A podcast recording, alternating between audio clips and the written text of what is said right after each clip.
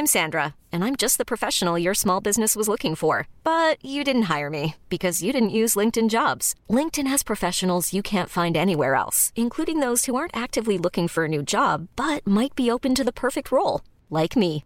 In a given month, over 70% of LinkedIn users don't visit other leading job sites. So if you're not looking on LinkedIn, you'll miss out on great candidates like Sandra. Start hiring professionals like a professional. Post your free job on linkedin.com/achieve today.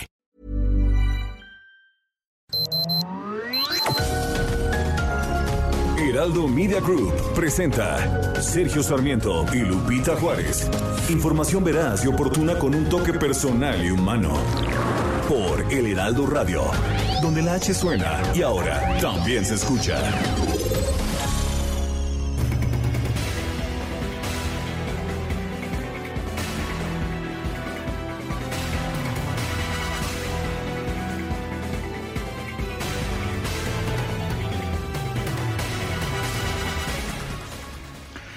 El Tribunal Electoral del Poder Judicial de la Federación avaló la decisión del Instituto Nacional Electoral y ordenó a Morena la sustitución en 48 horas de sus candidatos a gobernador en Guerrero y en Michoacán. Sí, queda fuera Félix Salgado Macedonio allá en Guerrero y Raúl Morón en Michoacán, los dos por no haber presentado comprobaciones de gastos de precampaña.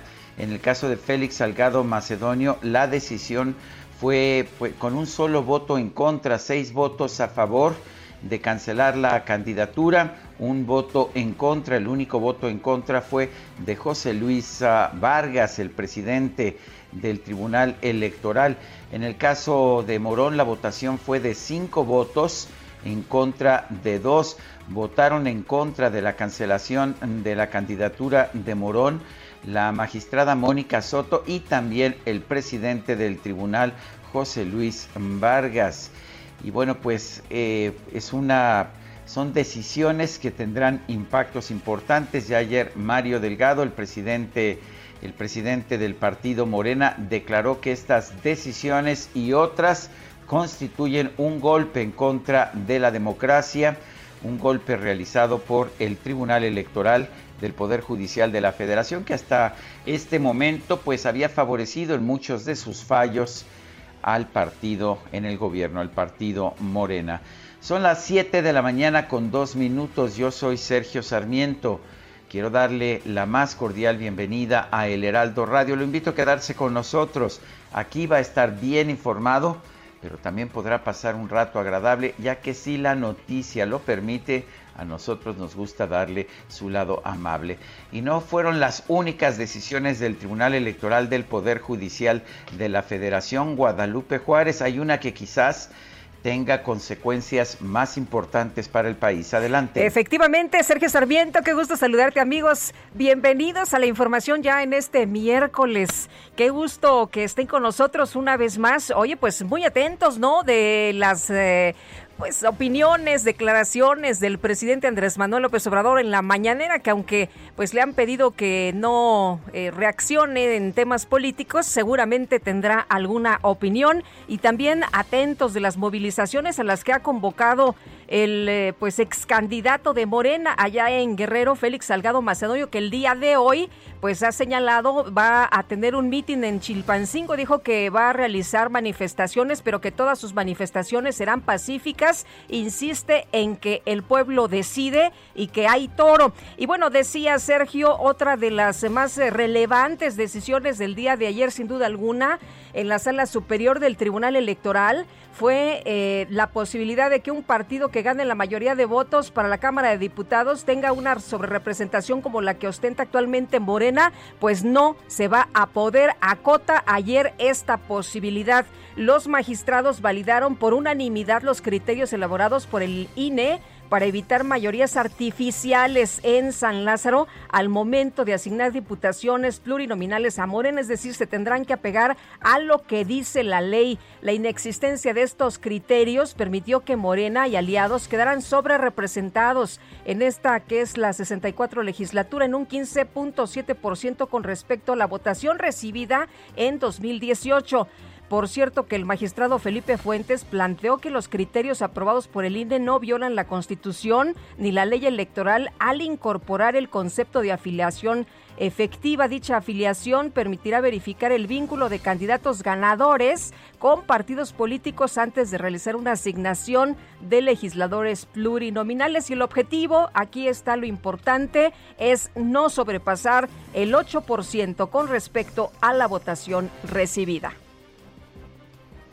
En otros temas, el Pleno del INAI acordó este martes y acordó por unanimidad que se va a promover una acción de inconstitucionalidad contra el padrón de datos biométricos que ha sido aprobado por el gobierno de la República para los titulares de teléfonos móviles. El Pleno pues votó siete votos eh, a favor y ninguno en contra para instruir a la Dirección General de Asuntos Jurídicos del INAI, representante legal del organismo, a que presente una acción de inconstitucionalidad ante la Suprema Corte contra la reforma del 13 de abril. La comisionada Julieta del Río Venegas dijo, si bien la reforma persigue un fin constitucionalmente legítimo, que es facilitar la investigación y persecución de delitos, se advierte que la medida entrega datos personales y datos biométricos para registrar una línea telefónica podría no ser idónea. Eso es lo que dice la comisionada Julieta del Río. Otros comisionados se pronunciaron en el mismo sentido y el voto de todos los comisionados fue a favor de presentar esta acción de inconstitucionalidad. Vale la pena señalar que el INAI es uno de esos organismos autónomos que tanto incomodan al presidente de la República. Bueno, y en otros temas, el juez Juan Pablo Gómez Fierro concedió la primera suspensión definitiva, por lo que un ciudadano ya no podrá ser obligado a entregar sus datos personales y biométricos para este padrón nacional de usuarios de telefonía móvil. El juez Gómez Fierro, titular del Juzgado Segundo de Distrito en materia administrativa, especializado en competencia económica, radiodifusión y telecomunicaciones, determinó que con la medida, con esta suspensión definitiva, no ocasiona ningún perjuicio al interés social. Son las 7 de la mañana con 7 minutos. Vamos a la frase del día.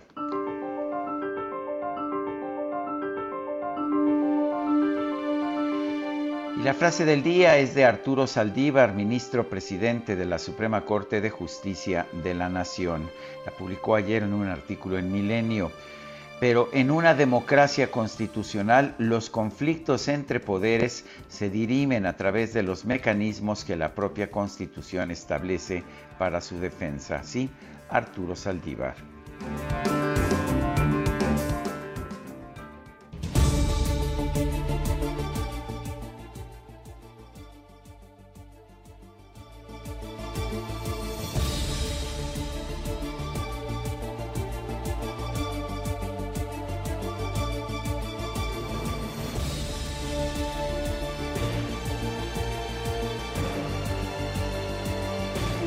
Vamos ahora a las eh, vamos a las destacadas, si te parece bien, Itzel González.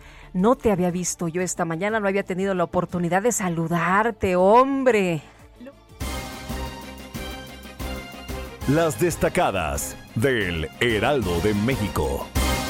Lupita, muy buenos días. Sergio, Destaca Lovers. Queridos todos, muy buenos días, excelente miércoles, llegamos a la mitad de semana, Lupita se nos acaba abril.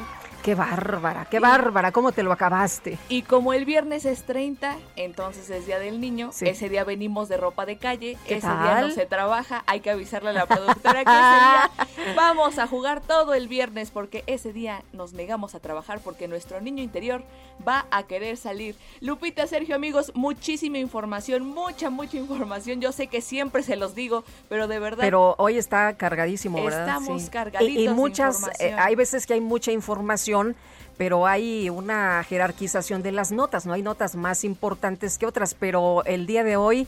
Eh, todas las notas realmente son de primera, de, de, de ocho. De Exactamente, las de ocho. Ahora sí que comenzamos rapidito con las destacadas del Heraldo de México. En primera plana, Guerrero y Michoacán. Última palabra, Félix y Morón quedan fuera. El Tribunal Electoral le dio la razón al INE y canceló en definitiva las candidaturas de los morenistas. Salgado Macedonio convocó a una movilización el día de hoy. País, reporte Amafore para mujeres menos ahorro. La desigualdad de género provoca que solo tengan 40% de pensiones. Ciudad de México contra infractores proponen sanciones más severas. La licencia será retenida cuando el conductor maneje ebrio o drogado y no podrá circular en la Ciudad de México. Si incumple, multa de 16 mil pesos. Estados, crimen local, bloquean caminos en Michoacán. Civiles armados robaron unidades de carga y agredieron a la población. Orbe, inmigración. Estados Unidos lanza ofensiva a traficantes. La operación Centinela busca desmantelar organizaciones delictivas que introducen a indocumentados. Meta, boxeo, inédita pelea de grandes. Andy, Andy Ruiz Jr. enfrentará a Cristóbal Arreola y ambos se suben al ring en la división de los pesos pesados en Carson, California. Y finalmente, en mercados por el Día del Niño repunta venta de juguetes, aumentan las preferencias por aparatos tecnológicos y videojuegos. Lupita, Sergio, amigos, hasta aquí las destacadas del Heraldo. Feliz miércoles. Gracias, Itzel, muy buenos días. Y bueno, vamos a la pregunta del día. Una disculpa primero, se me fue la luz. Ay, Bartlett, ay, Bartlett. ¿Qué andas haciendo, Manuel? Bueno, seguramente es culpa de Calderón, no te preocupes. seguramente. Ah, sí, del pasado, ¿verdad? Eh, sí, es culpa del pasado siempre. Vamos a la pregunta, a las preguntas que hacemos. Ayer, ayer en la mañana, preguntábamos lo siguiente. ¿Serían corruptos los ministros si no aceptan ampliar el mandato del presidente de la Suprema Corte? Nos dijo que sí el 12%, que no 86.3%. No sabemos 1.7%, recibimos 5.205 participaciones. Y esta mañana ya pregunté en mi cuenta personal de Twitter, arroba Sergio Sarmiento, lo siguiente. ¿Está usted de acuerdo con las decisiones del Tribunal Electoral de cancelar las candidaturas de Salgado y Morón, además de la sobrerepresentación en el Congreso? Nos dice que sí el 96.6%, que no 2.4%, quién sabe, 1%. En 48 minutos hemos recibido hemos recibido 1693 votos. Y hoy es miércoles 28 de abril del 2021. Es un buen momento para ir a un resumen de la información más importante. Por mayoría de votos, la Sala Superior del Tribunal Electoral del Poder Judicial de la Federación avaló la decisión del INE de retirar los registros de Félix Salgado Macedonio y Raúl Morón como candidatos de Morena a los gobiernos de Guerrero y Michoacán, también ordenó al partido que nombre a nuevos abanderados. El senador con licencia Félix Salgado Macedonio aseguró que la última palabra sobre este caso la tiene el pueblo y convocó, por cierto, a sus simpatizantes a realizar el día de hoy una asamblea en Chilpancingo.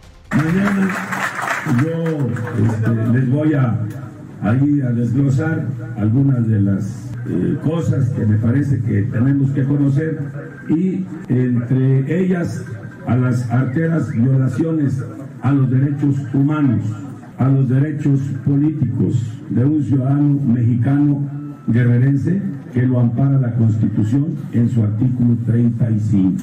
Ningún organismo jurisdiccional puede estar por encima de la Constitución. Y ahora lo que sigue es que lo vamos a decir mañana en la asamblea a las 12.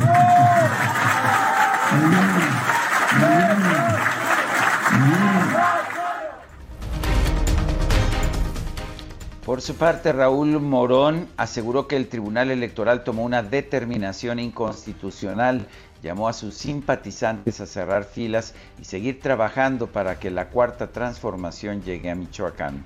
Seguramente están enterados de esta decisión inconstitucional, ilegal, arbitraria que han tomado la mayoría de las magistradas y magistrados del Tribunal Federal Electoral.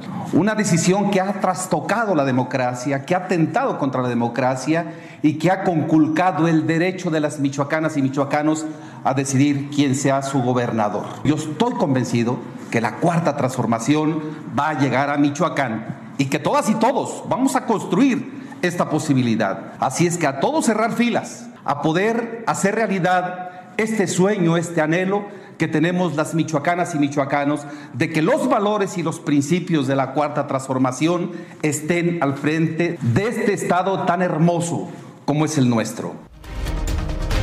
El dirigente nacional de Morena, Mario Delgado, denunció que el Tribunal Electoral confirmó la sanción arbitraria que impuso el INE a sus candidatos de Michoacán y Guerrero, lo que constituye un golpe a la democracia.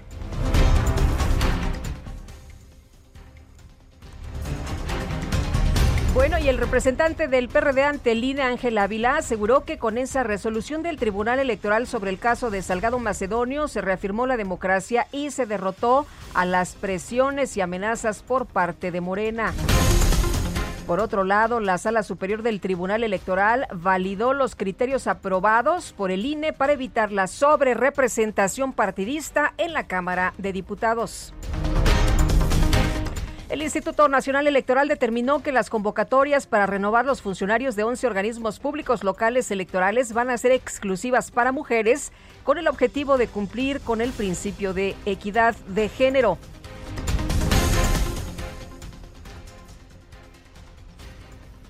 Adelante, Lupita, adelante. Bueno, pues la Fiscalía General de la Ciudad de México informó que ya entregó a la Cámara de Diputados la solicitud formal de desafuero en contra del diputado de Morena de Saúl Huerta, quien es investigado por violación equiparada, agravada y abuso también, abuso sexual, ya no nada más por abuso, sino también por violación en contra no de uno, sino de dos menores de edad. Y un juez federal emitió una nueva orden de aprehensión en contra de Tomás Cerón eh, de Lucio, exdirector de la Agencia de Investigación Criminal por desaparición forzada, tortura y coalición de servidores públicos relacionado con, ¿se acuerda usted? La llamada verdad histórica del caso Ayotzinapa. El fiscal general de la República, Alejandro Gertz Manero, sostuvo una conversación con su homólogo de los Estados Unidos, Merrick B. Garland, para refrendar su compromiso de trabajar en conjunto para atender los asuntos que afectan a los ciudadanos de ambos países. Este martes se dio a conocer que durante una mesa redonda con exdiplomáticos estadounidenses, el ex embajador de la Unión Americana en México, Christopher Landau, afirmó que el presidente López Obrador adoptó una actitud pasiva ante los cárteles del narcotráfico en nuestro país. Y la coordinadora del PRD en la Cámara de Diputados, Verónica Juárez, denunció que el presidente López Obrador quiere que el presidente de la Suprema Corte, Arturo Saldívar, lo acompañe a lo largo de toda su gestión como un ministro al servicio del Ejecutivo y de la Cuarta Transformación. Con 90 votos a favor y 28 en contra, el Pleno del Senado aprobó el dictamen por el cual se expide una nueva ley federal de remuneraciones de los servidores públicos para establecer que ningún funcionario público puede ganar más que el presidente de la República. Legisladores del PRI del PRD, Movimiento Ciudadano, denunciaron que esta iniciativa no establece ningún indicador claro para determinar la fórmula del salario del presidente de la República, a pesar de que este fue un requerimiento de la Suprema Corte de Justicia. El Pleno del Senado aprobó en lo general y lo particular un dictamen que reforma la ley de consulta popular a fin de incorporar la abstención como sentido del voto, además de introducir el uso del lenguaje inclusivo y permitir la recaudación de firmas de manera digital. El Pleno del INAI acordó presentar una acción de inconstitucionalidad en contra del Padrón Nacional de Usuarios de Telefonía Móvil al considerar que viola el derecho de acceso a la información y a las tecnologías de comunicación e invade facultades de otras autoridades. La Comisión Nacional del Agua anunció la construcción de una nueva planta potabilizadora en la presa Madín en el Estado de México para abastecer a los municipios de Atizapán, Tlalnepantla y Naucalpan. Y la Comisión Ambiental de la Megalópolis anunció la suspensión de las restricciones ordenadas por la contingencia ambiental por concentración de ozono en la Ciudad de México, por lo que este miércoles se aplica de manera eh, normal, de forma normal, el programa Hoy no circula. ¿Escuchaste, Itzel? Bueno, el gobierno de Yucatán y la Secretaría de Turismo anunciaron que van a realizar un rediseño del Tianguis Turístico Mérida 2021 para garantizar el cumplimiento de los protocolos sanitarios que exige la pandemia del coronavirus. El presidente López Obrador informó que este martes conversó con su homólogo de Cuba, con Miguel Díaz Canel, para agradecerle por el apoyo que brindó a México para atender la pandemia de COVID-19. La Secretaría de Salud Federal informó que este martes se registraron 434 muertes por COVID-19 en todo el país, con lo cual se llegó a 215.547 muertes. El secretario de Hacienda Arturo Herrera informó que esta semana México va a recibir entre 4 y 5 millones de vacunas contra el COVID-19, de las cuales 2 millones serán de la farmacéutica Pfizer. Desde la Embajada de México en Moscú, el canciller Marcelo Ebrard informó que va a tratar de alcanzar un acuerdo con el gobierno de Rusia para que la vacuna contra el COVID-19 Sputnik V pueda ser envasada en nuestro país. Las autoridades sanitarias de los Estados Unidos afirmaron que las personas que hayan completado su esquema de vacunación contra el COVID-19 no necesitan usar mascarilla al aire libre a menos de que estén entre muchas personas desconocidas. El expresidente de Uruguay, José Mújica, fue internado de urgencia este martes para ser sometido a una operación con el objetivo de removerle una espina de pescado clavada en el esófago. En información de los deportes, el Real Madrid y el Chelsea empataron a un gol en el partido de ida de las semifinales de la UEFA Champions League. Y por otro lado, en el partido de ida de los cuartos de final de la Conca Champions, Cruz Azul derrotó por marcador de 3-1 al Toronto Football Club de la de la, de la MLS, la liga mayor de fútbol allá en los Estados Unidos.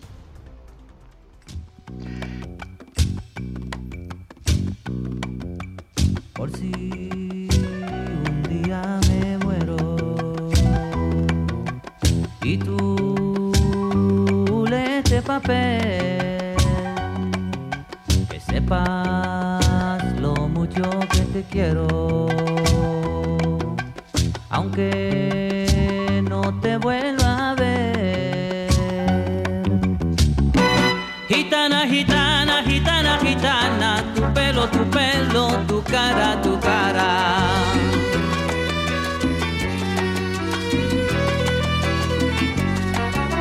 Sé que nunca fuiste mía, ni lo Es uno de los grandes de la música de salsa, Willy Colón, quien este 28 de abril cumple 71 años y son 71 años que está cumpliendo pues en una situación bastante complicada.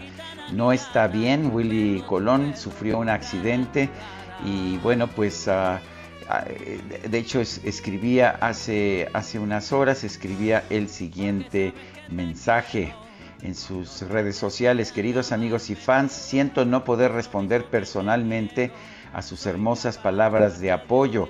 La noticia de que estoy bien lamentablemente no es cierta. Es un largo camino para la recuperación. Gracias por todo lo que me han dado a lo largo de los años. Con la ayuda de Dios volveré. Dios los bendiga. Es lo que dice en sus cuentas sociales Willy Colón, que sufrió un, traumatismo cráneo, eh, cráneo encefálico muy importante en un accidente automotor. Empezamos con esta que se llama Gitana. ¿Te parece bien, Guadalupe? Pues me parece muy bien. Y aquí, ya sabes, el equipo bailando, claro, con sana distancia. Regresamos. Las palabras son de aire y van al aire.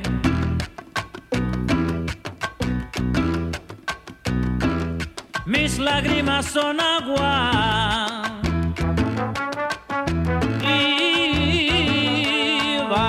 al mar. Cuando un amor se muere, sabes chiquita dónde va, sabes chiquilla dónde va.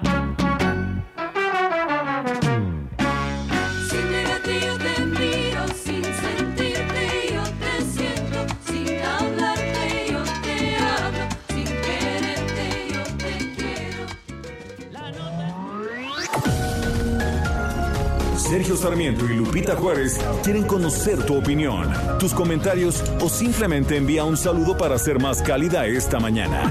Envía tus mensajes al WhatsApp 5520 109647. Heraldo Radio, la H que sí suena y ahora también se escucha. Continuamos con Sergio Sarmiento y Lupita Juárez por El Heraldo Radio.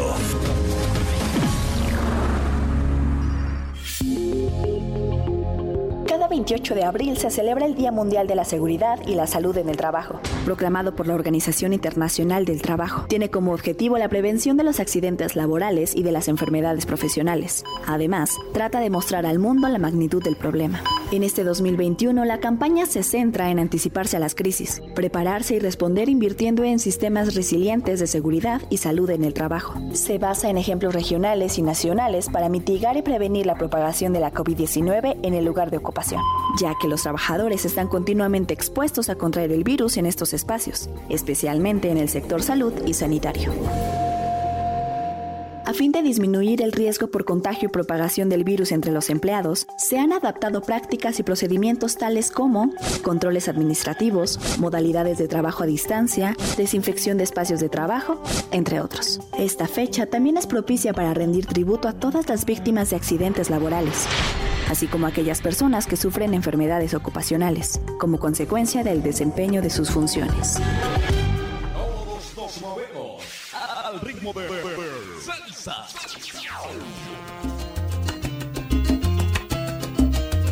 Solo me alienta el deseo divino de hacerte mía, más me destruye la incertidumbre que estoy pasando. Es que la nieve cruel de los años mi cuerpo enfría y se me agota ya la paciencia por ti esperando.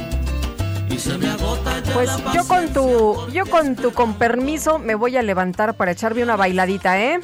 Me parece, me parece muy bien. Esta es quizás eh, la que más me gusta de Willy, Willy Colón, Idilio, una canción que, pues que ha marcado, me parece, a toda una generación de salseros.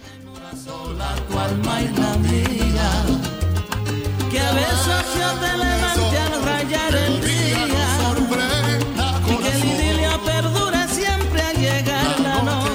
En esta interpretación, Willy Colón es acompañado por el cantante Cuco Peña. Es una, me parece, una de las grandes de la salsa del álbum hecho en Puerto Rico de 1993. Se oye muy bien y qué buena manera, qué buena manera de empezar la mañana. Oye, pues el presidente Andrés Manuel López Obrador está hablando de los casos de Guerrero y de Michoacán. Nos enlazamos de una buena vez en un momentito nos vamos a, enlazar. Oye, fíjate, antes de enlazarnos rápidamente, me están llegando mensajes que hace un momento estuvo la intervención de Hugo López Gatel. Resulta que, pues, muchos dicen que se ve muy enfermo, que tiene tos y que, bueno, pues mejor se hubiera quedado en su casa. Pero vamos a enlazarnos a la mañanera. Lo que aprobaron el día de ayer los magistrados del Tribunal Electoral es un golpe a la democracia, a la incipiente democracia mexicana.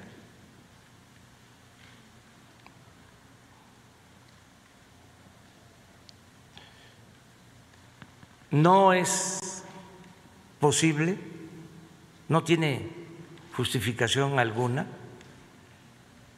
el que por no comprobar supuestamente un gasto de precampaña. En un caso de 14 mil pesos, en lo que corresponde al precandidato de Michoacán, y de 19 mil pesos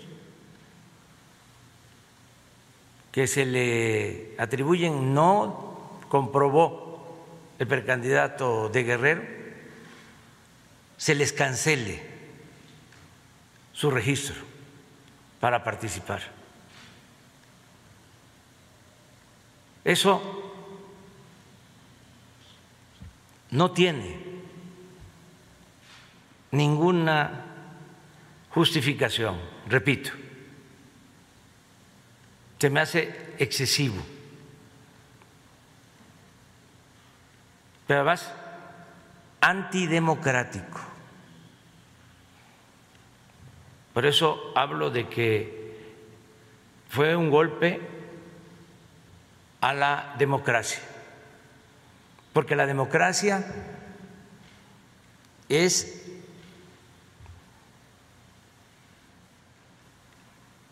el respetar la voluntad del pueblo.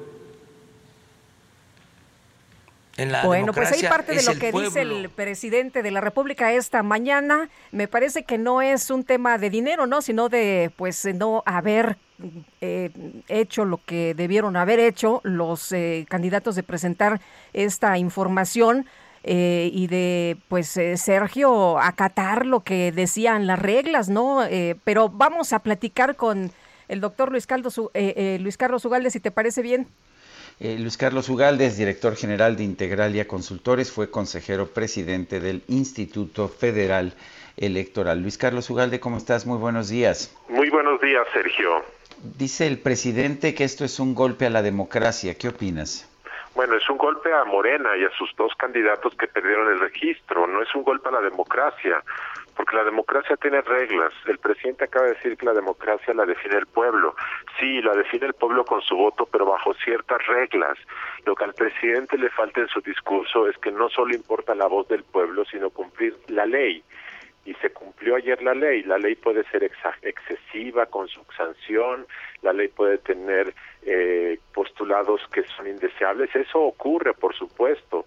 Pero el tema es que lo que se hizo ayer fue cumplir un precepto que existe desde 2014 y en ese sentido pues funcionó la democracia desde mi punto de vista. Eh, Luis Carlos, el presidente habla de un exceso, dice que no le parece correcto que por eh, una cantidad eh, se les quite la pues el registro, que se les quite la, la candidatura. Me parece que no es un tema de dinero. No, es un, es un tema de cumplimiento de un requisito que dice que quien no presente un informe de gastos de campaña, aún se hayan gastado cero pesos, no puede ser candidato. Es una disposición de la ley, punto. El tema aquí, lo que López Obrador está nuevamente es con esta eh, dilema que siempre plantea entre justicia y legalidad. Las democracias requieren legalidad. Él lo que dice es que la ley debe ser justa a su modo y que si no es justa no se debe cumplir. Esto nos lo ha estado diciendo en el tema de la extensión del plazo del ministro de la Corte. Nos lo dice todos los días. Esa concepción sobre la legalidad y la justicia es lo que confunde a López Obrador y lo hace enfrentarse a las decisiones de las autoridades. Ahora, ¿te parece que sí es, ah, o sea, claramente es la ley, yo entiendo que hay que cumplir la ley, pero ¿es excesiva esta ley? Porque parece una pena muy fuerte para lo que sería una simple falta administrativa. Bueno, entonces lo que deberíamos de poner en ese caso, y fíjate a dónde llegaríamos, Sergio, habría que poner quien, haya quien no presente informes de gastos de campaña, pero gaste menos de 20 mil pesos, se le pondrá una amonestación, pero no se le quitará la candidatura. A los que hayan gastado más de 10 millones de pesos y no hayan presentado gastos de pre-campaña, entonces a eso sí se les quitará la candidatura. Entonces tendrías que empezar a generar un sistema normativo totalmente complejo, tan complejo que le haría inaplicable. Puesto de otra manera, lo que se quiso hacer en 2014 es que ante el problema creciente del dinero en la política que hay en México, se pusieran sanciones máximas justamente para disuadir de forma preventiva a quienes no hicieran eh, aplicación de la ley. Eso es lo que se trató de hacer, pero una norma que establezca tantas causales y tantas eh, sanciones diferenciadas de acuerdo al monto gastado sería una cosa totalmente inaplicable. Sí, por supuesto que a mí de entrada, en el caso de Morón, no de Salgado Macedonio, dado que él sí presentó el gasto de forma extemporánea y fue el partido el que no lo presentó, pues aquí yo sí pensaría si no habría que haber castigado al partido. Pero en México, justamente para evitar la evasión de la responsabilidad que antes decían, no, pues yo no sabía de la norma, no, pues el partido no me avisó, se generó una eh, figura que se llama culpa en vigilando, que quiere decir básicamente que aunque no sepas, eres corresponsable y tanto el partido como el candidato, ambos dos son corresponsables para evitar que uno diga no, el otro fue el culpable de esta eh, inacción. Bueno, el, que, el que no conozcas la ley no te exime, ¿no? Si cometes un delito, pues tendrás que pagar por él. Así es, efectivamente, Lupita. oye, Luis Carlos, ¿cómo viste la decisión de los magistrados? Todo el mundo decía que el tribunal estaba cooptado, que el tribunal pues iba a decidir como quisiera el, el gobierno, como quisiera el presidente. La mayoría de los votos fue a favor de la cancelación de las candidaturas. Mira, sí ha habido una actitud durante casi dos años y medio de, de unas votaciones del Tribunal Electoral que han sido muy extrañas y que han tendido a favorecer al gobierno y a Morena. Según se comenta, en las últimas dos semanas ha habido un realineamiento interno que básicamente ha consistido en que la mayoría de los magistrados se han dado cuenta de que la actitud del presidente José Luis Vargas es totalmente destructiva para la institución y que las presiones externas que se comenta al interior que han recibido de la oficina del presidente ya no pueden seguirse procesando y dando gusto a esas y entonces lo que estaría ocurriendo es que habría habido en las últimas dos semanas un reposicionamiento de los magistrados y que eso obedece el hecho de que ayer, por ejemplo, haya habido estas votaciones eh, totalmente diferentes de como habían estado ocurriendo en el pasado. Ojalá así sea porque el papel de los magistrados es votar de forma independiente, de forma legal, y no había venido ocurriendo eso en los últimos dos años. Luis Carlos Ugalde, director general de Integralia Consultores, ex consejero presidente del IFE. Gracias por conversar con nosotros. Gracias, muchas gracias, Sergio.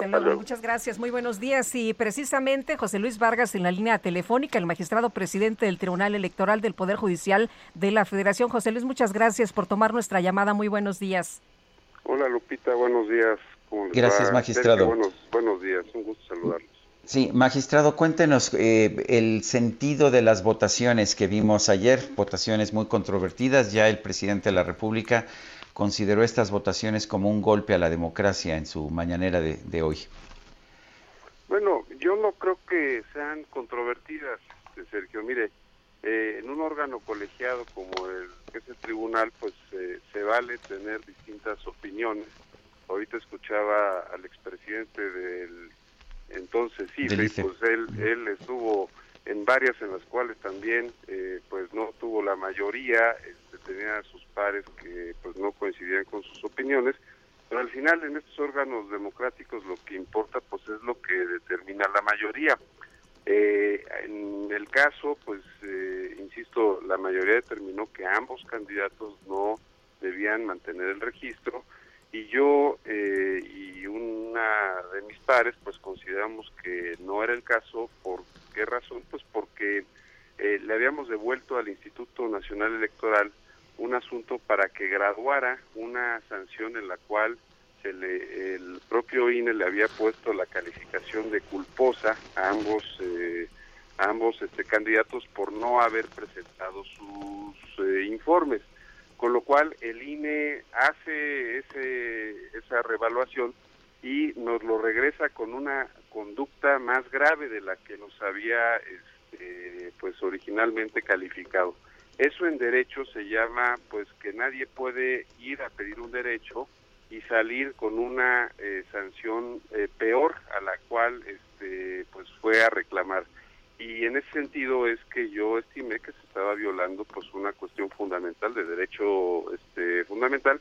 Pero déjeme decirle este Lupita y Sergio que lo que no podemos escapar es que más allá de las razones jurídicas pues este caso era tremendamente político no y sobre todo el de Guerrero y creo que eso pues es lo que generó pues también eh, toda esta expectativa y sobre todo esto que está mencionando de que era un caso muy controvertido, pero no por los argumentos jurídicos, eso creo que es importante, por los argumentos jurídicos creo que era muy claro, sino por el contenido político que tenía precisamente uno de los candidatos.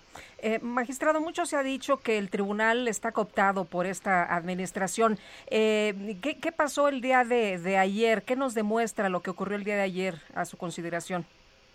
Pues yo, yo, yo la verdad es que creo que no, porque, eh, a ver, esto también que oía que decía Ugalde respecto a, este daño que dice que yo le hago al tribunal, pues creo que eh, no, no lo veo así porque recordarán que antes de que yo estuve en la presidencia hubo, primero estuvo la magistrada Autalora y luego estuvo el magistrado Fuentes. Y con el magistrado Fuentes pues también se decía que había una este, control del Ejecutivo con el Partido del Poder y pues ayer él votó de manera muy distinta. Eh, yo voté, por ejemplo, en el asunto de la representación proporcional, pues en que no en que le asistía la razón al INE ¿por qué? porque no queremos que haya fraude a la ley en, lo que tiene que ver con la sobre representación de un partido en lo que tiene que ver con lo que va a ser la composición de la Cámara de Diputados entonces la verdad es que esas eh, especulaciones pues de de pues de los consultores como el que acabamos de escuchar me parece que a ningún eh, no tiene ninguna base ni legal ni jurídica y por lo y mucho menos certeza de lo que están diciendo. Un órgano colegiado decide de acuerdo a, distintos criterios y se vale, eh, recordarán, pues yo también he tenido casos controversiales como fue la elección de Puebla en la cual pues yo presenté un voto, un, una propuesta y me quedé en minoría y no por eso creo que me estaban este, controlando ni mucho menos. Entonces creo que es, es este pues falso decir que nos controla el ejecutivo o cualquier otra autoridad digamos el tema de el tema de la sobrerepresentación es quizás por lo menos a mi juicio el más importante de los que se decidió ayer y se decidió como usted lo señala de manera unánime el partido Morena lo que dice es pues que tienen derecho de pues de establecer las alianzas de la forma que quiera y repartir candidatos como quiera. Eh, ¿Cuál fue el sentido de, su votación? ¿Qué pensó usted en el momento en que determinó que los criterios establecidos por el INE eran los correctos? Usted tiene toda la razón, Sergio. Es mucho más trascendente un caso como el de, se decidió ayer respecto al acuerdo de la sobrerepresentación, porque eso impacta a todo el país y ahí lo que decidimos por unanimidad es que, eh, digamos, la, Constitución prevé que ninguna fuerza política, a partir de la votación uninominal, es decir, eh, de los candidatos que, que concursan, eh, se le reparte en lo que tiene que ver con las, las curules de representación proporcional, que ningún partido puede obtener más del 8% y por lo tanto estar subrepresentado.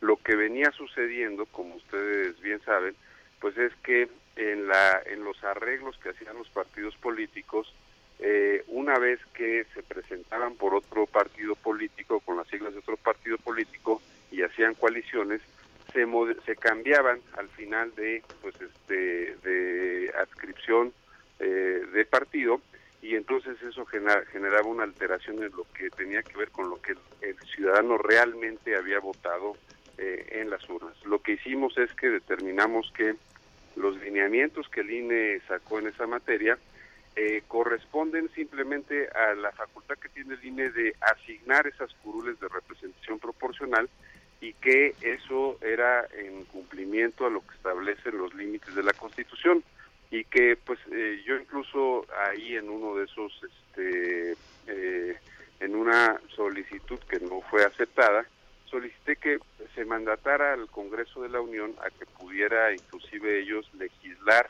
eh, más adelante la, la, figura de las coaliciones eh, y bueno, la, mayoría determinó que no, que con, con la sentencia era suficiente. Pero insisto, creo que hacia allá tendría que ir la cosa, que el legislador ya ponga esos límites de tal suerte que no digan que el INE está legislando, que insisto, en este caso fue en aras a cumplir el mandato constitucional. Em, magistrado, ¿le, ¿le, preocupa la reacción de los actores políticos? En algún momento cuando se habló de este tema de la sobrerepresentación, lo que dijeron es que debería de extinguirse al INE. ¿No le preocupa que hagan o que quieran hacer lo mismo con el tribunal? Pues, eh, a ver, yo creo que si, si lo hacen, me parece, digamos, si hacen ese tipo de expresiones, pues no habla de una cultura democrática. Creo, Lupita, que en México llevamos, pues el tribunal está por cumplir 25 años de historia. El INE tiene algo similar en su vida eh, institucional y cuando no le asiste la razón a una de las partes, creo que la solución no es dinamitar las instituciones. Yo creo que así como el partido en el gobierno hoy llegó, eh, desde hace tres años llegó al poder gracias a las instituciones y obviamente a los ciudadanos, pero a las instituciones que legitimaron esa adhesión, pues me parece que cuando no les asiste la razón no habla de una actitud madura y sobre todo democrática, pues pretender abolir las instituciones. Entonces yo, yo, yo quiero pensar que eso se da al calor de la contienda, pero que pues afortunadamente para que se pueda dar algo de esa naturaleza, pues exige una unos requisitos de una reforma constitucional que de momento no veo que existan las condiciones para que se den. Magistrado, la semana pasada se difirieron las sesiones en que se iban a tomar estas decisiones y hubo una carta, una carta dura de protesta de cinco de los magistrados del Pleno. Piensa, ¿por, qué tomó la decisión de diferir esta, esta decisión? Mire, Sergio, qué bueno que me lo pregunta. Eh, a ver, primera que nada, eh, quiero decir que aquí obviamente lo que, lo que se evidenció en esa carta, pues es una pugna interna al interior del tribunal, lo cual yo lamento y yo seguiré trabajando porque haya conciliación entre todas las y los magistrados. Eh, en segundo lugar, es atribución, y así lo emití en, en el acuerdo que me corresponde, del presidente del tribunal, tanto convocar a sesión como fijar la agenda jurisdiccional. ¿Por qué razón? Porque de, abajo del presidente del tribunal depende un área que es la Secretaría General de Acuerdos, que es la que turna los proyectos y entonces el presidente del tribunal es eh, quien tiene el control de saber cuántos asuntos eh, hay para cada ponencia, si tienen esos asuntos alguna vinculación entre ellos y lo que pasó la semana pasada fueron dos aspectos fundamentales. Primero, teníamos tres asuntos que, que no habían sido desahogados, eh, eh, digamos, de manera adecuada, que tenía que ver con otros candidatos del estado de Guerrero. Eh, si mal no recuerdo, era este Amílcar Sandoval, Luis Walton y alguien más que no, no recuerdo ahorita. Eh, y esos llegaron con posterioridad, con lo cual, eh, en el juicio eh, mío, estos debieron de haber, se tenían que resolver en la misma sesión de, de tal suerte que pues no les impactara una decisión que era exactamente o prácticamente la misma. Y segundo aspecto, hay que recordar que por esos días el candidato Félix Salgado solicitó audiencia y el ponente que firmó la carta le dio la audiencia hasta este lunes, hasta el lunes de esta semana, con lo cual me parecía de elemental derecho que el candidato pudiera tener su audiencia y con posterioridad nosotros poder juzgar. Esas fueron las razones principales, insisto, a partir de una atribución que está en la ley orgánica que es del presidente del tribunal y que en el tribunal se han repetido en varias ocasiones que el presidente pues eh, eh, determina que, que, que, no hay condiciones y que se tiene que postergar un par de días más la decisión y pues insisto no es la primera vez y creo que eso abonó en el debido proceso de las partes. Magistrado, el tribunal tiene la última palabra. Ya el tribunal decidió, aunque se hagan manifestaciones, aunque eh, convoquen a la gente a las calles, eh, y que digan que el pueblo decide, eh, tienen 48 horas, ¿verdad?, para, para decidir en el caso de los gobernantes, de los gobernadores en Guerrero y Michoacán, eh, quiénes van a sustituir a los eh, candidatos Morón y, y, Salgado. Así es, es lo que se mandató, tienen que sustituir a sus a sus candidatos y esos candidatos tendrán el derecho de, una vez que la autoridad local eh, compruebe que cumplen con los requisitos, de inmediato de proceder a pues, hacer campaña, toda vez que, como saben, pues ya eh, vienen afectados en el tema del tiempo que se les impidió hacer campaña por estar el asunto eh, en juicio y pues este pues sí eso es lo que corresponde eh, estrictamente. Pues magistrado presidente José Luis Vargas muchas gracias por haber conversado con nosotros esta mañana. Gracias Sergio. Gracias Lupita. Siempre es un gusto estar con usted. Gracias buenos días. Pues importantes las reflexiones, escuchamos puntos de vista muy distintos. Nosotros vamos a una pausa, Guadalupe Juárez y Sergio Sarmiento estamos en el Heraldo Radio. Más me destruye la incertidumbre que estoy pasando. Es que la nieve cruel de los años mi cuerpo enfría y se me agota ya la paciencia. Sergio Sarmiento y Lupita Juárez quieren conocer tu opinión, tus comentarios o simplemente envía un saludo para ser más cálida esta mañana. Envía tus mensajes al WhatsApp 5520 109647. Heraldo Radio. Continuamos con Sergio Sarmiento y Lupita Juárez por El Heraldo Radio.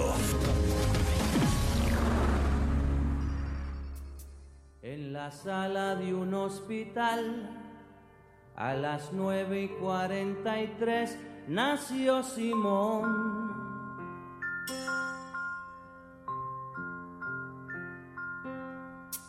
Es el verano del 56, el orgullo de don Andrés por ser varón.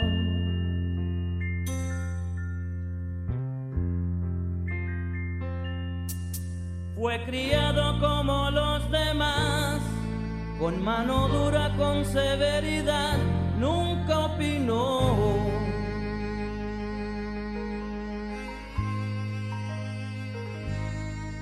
Cuando crezcas vas a estudiar la misma vaina que tu papá, óyelo bien.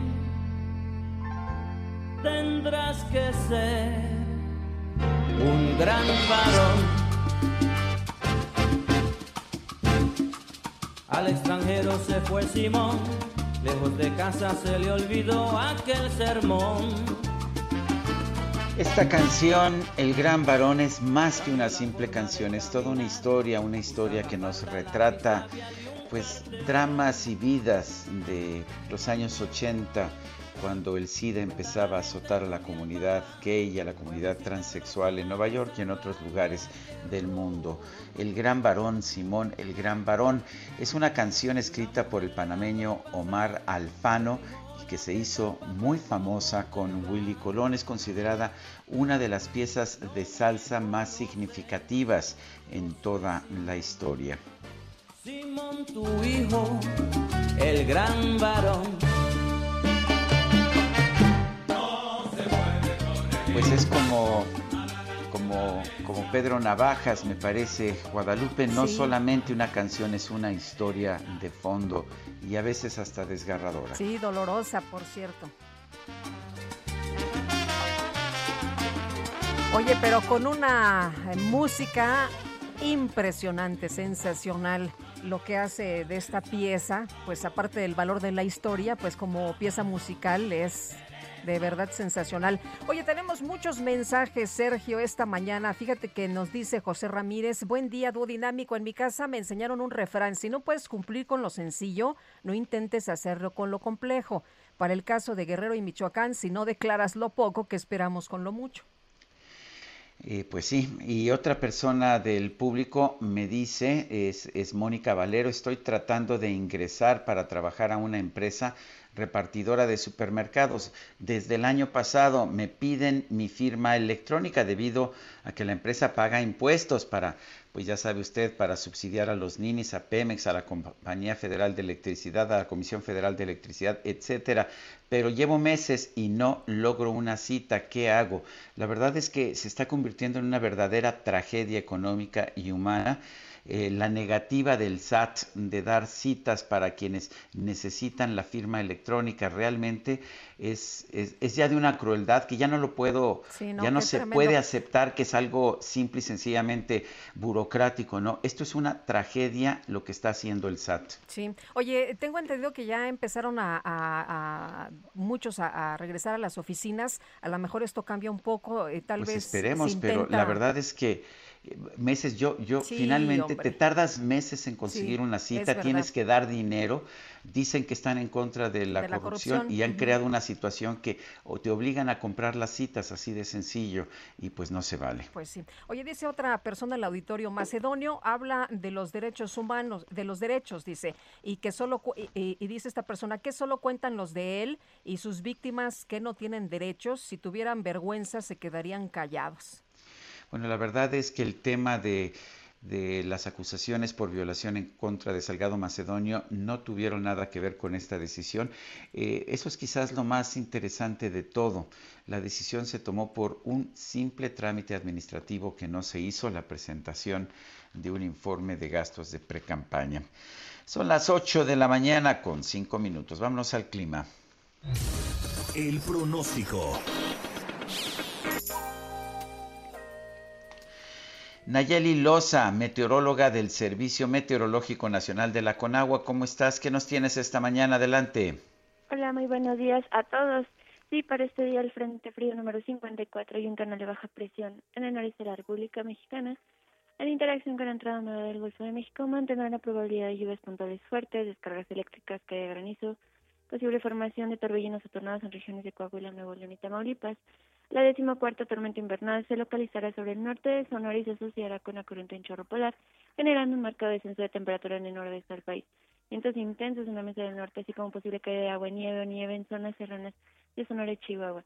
Por otro lado, canales de baja presión sobre el centro y sureste del territorio nacional, el calentamiento diurno y la humedad en el ambiente incrementarán la probabilidad de lluvias puntuales fuertes en regiones de Hidalgo, Puebla, Tlaxcala y Chiapas. Finalmente se pronostican Temperaturas máximas de 40 a 45 grados en zonas de Nuevo León, Tamaulipas, San Luis Potosí, Veracruz, Puebla, Nayarit, Jalisco, Michoacán, Guerrero, Oaxaca, Chiapas, Tabasco y Campeche. Para el Valle de México se pronostican chubascos con descargas eléctricas y posible caída de granizo por la tarde de cielo medio nublado a nublado, una máxima de 28 a 30 y una mínima de 15 a 17 grados. Ese es mi reporte. Nayeli Loza, muchas gracias. Hasta luego. Buenos días, sí. Bueno, pues eh, la última palabra la decide o la dice el pueblo, es lo que advierte Salgado Macedonio luego de quedarse sin candidatura, que por cierto Mario Delgado pues dice que van ahora a determinar quién va a sustituir a estos candidatos y como usted sabe pues la Sala Superior ratificó el día de ayer en una decisión dividida negarle el registro como candidato a Félix Salgado al acreditar que no presentó sus informes de gastos de campaña, por eso fue que lo sancionaron. Félix Salgado convocó a sus simpatizantes a un mitin allá en Chilpancingo, en la Alameda, para protestar en contra de la decisión del Tribunal Electoral del Poder Judicial de la Federación, pues de negarle esta candidatura al gobierno de Guerrero. Eh, dijo él en su, escribió en su Facebook, nos vemos mañana miércoles 28 de abril a la Alameda Granados Maldonado de Chilpancingo a las 12 del día. La última palabra la dice el pueblo, con el pueblo todo y sin el pueblo nada. Y bueno, ya sabes que eh, siempre firma, ¿no? Hay toro. Y también eh, eh, dijo que en este mensaje que el movimiento es pacífico, que están en pie de lucha por la democracia, con la cabeza fría y el corazón caliente. Bueno, pues no sé si el corazón caliente, pero ya conoce usted toda la trayectoria de Félix Salgado Macedonio. De hecho, las senadoras, las senadoras de oposición pidieron eh, que Félix Salgado Macedonio, antes de regresar al Senado, pues demuestre si es inocente o, que se señale si es culpable de la presunta violación de la cual se le acusa. Andrea Medina es abogada de Basilia Castañeda, quien pues precisamente ha acusado a Félix Salgado Macedonio de haber abusado de ella. Licenciada Medina, ¿cómo está? Buenos días, gracias por tomar esta llamada. Muy buenos días, Sergio y Lupita. gracias por el espacio. Eh, ¿Cuál es la situación del caso de Basilia Castañeda en estos momentos? ¿Se ha retractado, se ha retirado del caso y ha decidido no seguirlo? ¿Qué está pasando? Sí, no, creo que ahí ha habido un poco de confusión. Somos un equipo de abogadas, somos varias que estamos acompañándole y como sucede en los hechos de violencia sexual, la normatividad permite eh, y establece que desde distintas materias e instituciones se pueda investigar esto. Eh, Basilia presentó el año pasado, por segunda vez, denuncia penal eh, por los hechos de violación que sucedieron en 1998. Ella ya lo había intentado hacer en el año 2000, pero la autoridad, el Ministerio Público de su región, se negó a recibir esa denuncia y por esta razón eh, el año pasado frente a la Fiscalía General de la República presentó esta denuncia penal. Ahí es importante recordar que la violación sexual contra una persona, y en este caso una mujer menor de edad, es un delito grave y como delito grave se persigue de oficio, es decir, que eh, ni siquiera la víctima tendría que presentar la denuncia, pues es tan grave para la sociedad que la autoridad debe de investigarlo por sí misma, ¿no? No necesita mayor impulso. Y eso es lo que se planteó en relación a todo el debate que se dio en los últimos meses de si la Fiscalía General de la República lo trasladaba a la Fiscalía de Guerrero, si decían que había prescrito o no, eh, se estaba comenzando a exigir que Basilia tuviera que hacer todo el impulso y las pruebas para que la autoridad investigara, cuando la autoridad tiene de oficio la obligación de hacerlo. Andrea, eh, a, mí me llama mucho la atención esta información que se dio a conocer eh, por parte de la Comisión de Honor y Justicia, ¿no? Eh, que, que, pues publica en redes sociales que resolvió que luego de la muerte de Basilia, quien acusó a Félix Salgado de violación, archivó la queja y declaró el asunto como definitivamente concluido. ¿Cómo ven ustedes esto? Bueno, esa es la otra vía. Basilia, además de denunciar penalmente ante su partido, dijo, dentro de nuestros estatutos y principios, como militante de Morena, yo quiero dar mi testimonio para decir que esta persona no cumple con el perfil que nos hemos dado para nuestros candidatos. Inició el procedimiento ante la Comisión de Honestidad y Justicia y en un proceso plagado de irregularidades e incumplimiento de los nuevos lineamientos que todos los partidos políticos deben de eh, realizar, la Comisión eh, de Honestidad resolvió con varios argumentos, entre los que incluyó esto. Para nosotras esto constituye una amenaza de muerte del partido político contra una de sus militantes, que el día que lo hicimos público, el 26 de abril, Ahí enviaron una fe de ratas, pero las resoluciones del 16 de abril, nosotras impugnamos el 20 de abril. Desde esa fecha ellos sabían que nosotras estábamos señalando esta resolución como una amenaza y no se pronunciaron ni hicieron ningún cambio al respecto hasta que lo hicimos público. Entonces hay, hay un proceso al interior de Morena de incumplimiento de sus obligaciones y de violencia política contra sus militantes, que es lo que seguimos exigiendo justicia y que ahorita está el proceso de impugnación de esta resolución. Andrea, ¿qué sigue en el caso de Basilia Castañeda? Dices que esto se tiene que perseguir de oficio, no me queda muy claro, no sé si haya que que mantener, de hecho, la, la denuncia e, e, impulsar, empujar la denuncia, pero ¿qué sigue? Eh, ¿Hay posibilidades de tener un fallo favorable en tribunales mexicanos o habría que ir quizás a tribunales internacionales? Bueno, ojalá no tengamos que ir a tribunales internacionales. Estamos ahorita en la quinta resolución de la Corte Interamericana sobre discriminación y violencia contra las mujeres. El fallo de Digno Ochoa es histórico y es fundamental para todas nosotras, que se está dando en estos días. Y en el caso de Basilia, eh, lo que estamos trabajando es que internamente se resuelva con nuestra normatividad. Y, sé que es como muy técnico, pero me parece muy importante para construir ciudadanía comprender que nos hemos dado distintas herramientas para poner límites a estas formas de violencia. Una es lo penal y eso se tiene que continuar y lo tienen que hacer las instituciones y como sociedad debemos exigirle a las instituciones que trabajen adecuadamente. Pero otra muy importante es en relación a la violencia política. Lo que Basilia denunció en su partido y ante las instancias electorales no es solo el hecho de la violación, es también toda la violencia política que se construyó desde la presidencia, desde la dirección del partido de Morena para desacreditarla, para difamarla, para atacar a su familia y a sus abogadas también. Entonces, es ese conjunto que también se está investigando y se pidió a tanto al Tribunal Federal como al Tribunal eh, de Guerrero, ambos electorales, que investiguen sobre estos hechos de violencia política. Bueno, pues Andrea Medina, abogada de Basilia Castañeda, gracias por conversar con nosotros esta mañana. A ustedes, muchas gracias por el espacio. Buenos días. Y el gobierno de la Ciudad de México presentó el reporte mensual de la alerta por violencia contra las mujeres en la capital. ¿Y qué contiene, qué nos da a conocer Carlos Navarro? Cuéntanos. Buenos días, Sergio Lupita. Les saludo con gusto a ustedes y al auditorio. Bien, el reporte mensual de la alerta por violencia contra las mujeres en la Ciudad de México fue presentado por las autoridades capitalinas. En este, cinco delitos muestran una disminución, mientras que otros cinco tuvieron un repunte. En una comparación entre marzo de 2020 contra el mismo periodo de 2021, el promedio diario de homicidio doloso contra las mujeres pasó, eh, tuvo una disminución del 60%. El caso de abuso sexual tuvo una reducción del 5.5%. El acoso sexual se redujo 30.1%. las lesiones dolosas pasaron menos de 27.7% y la trata de personas menos 77.8%.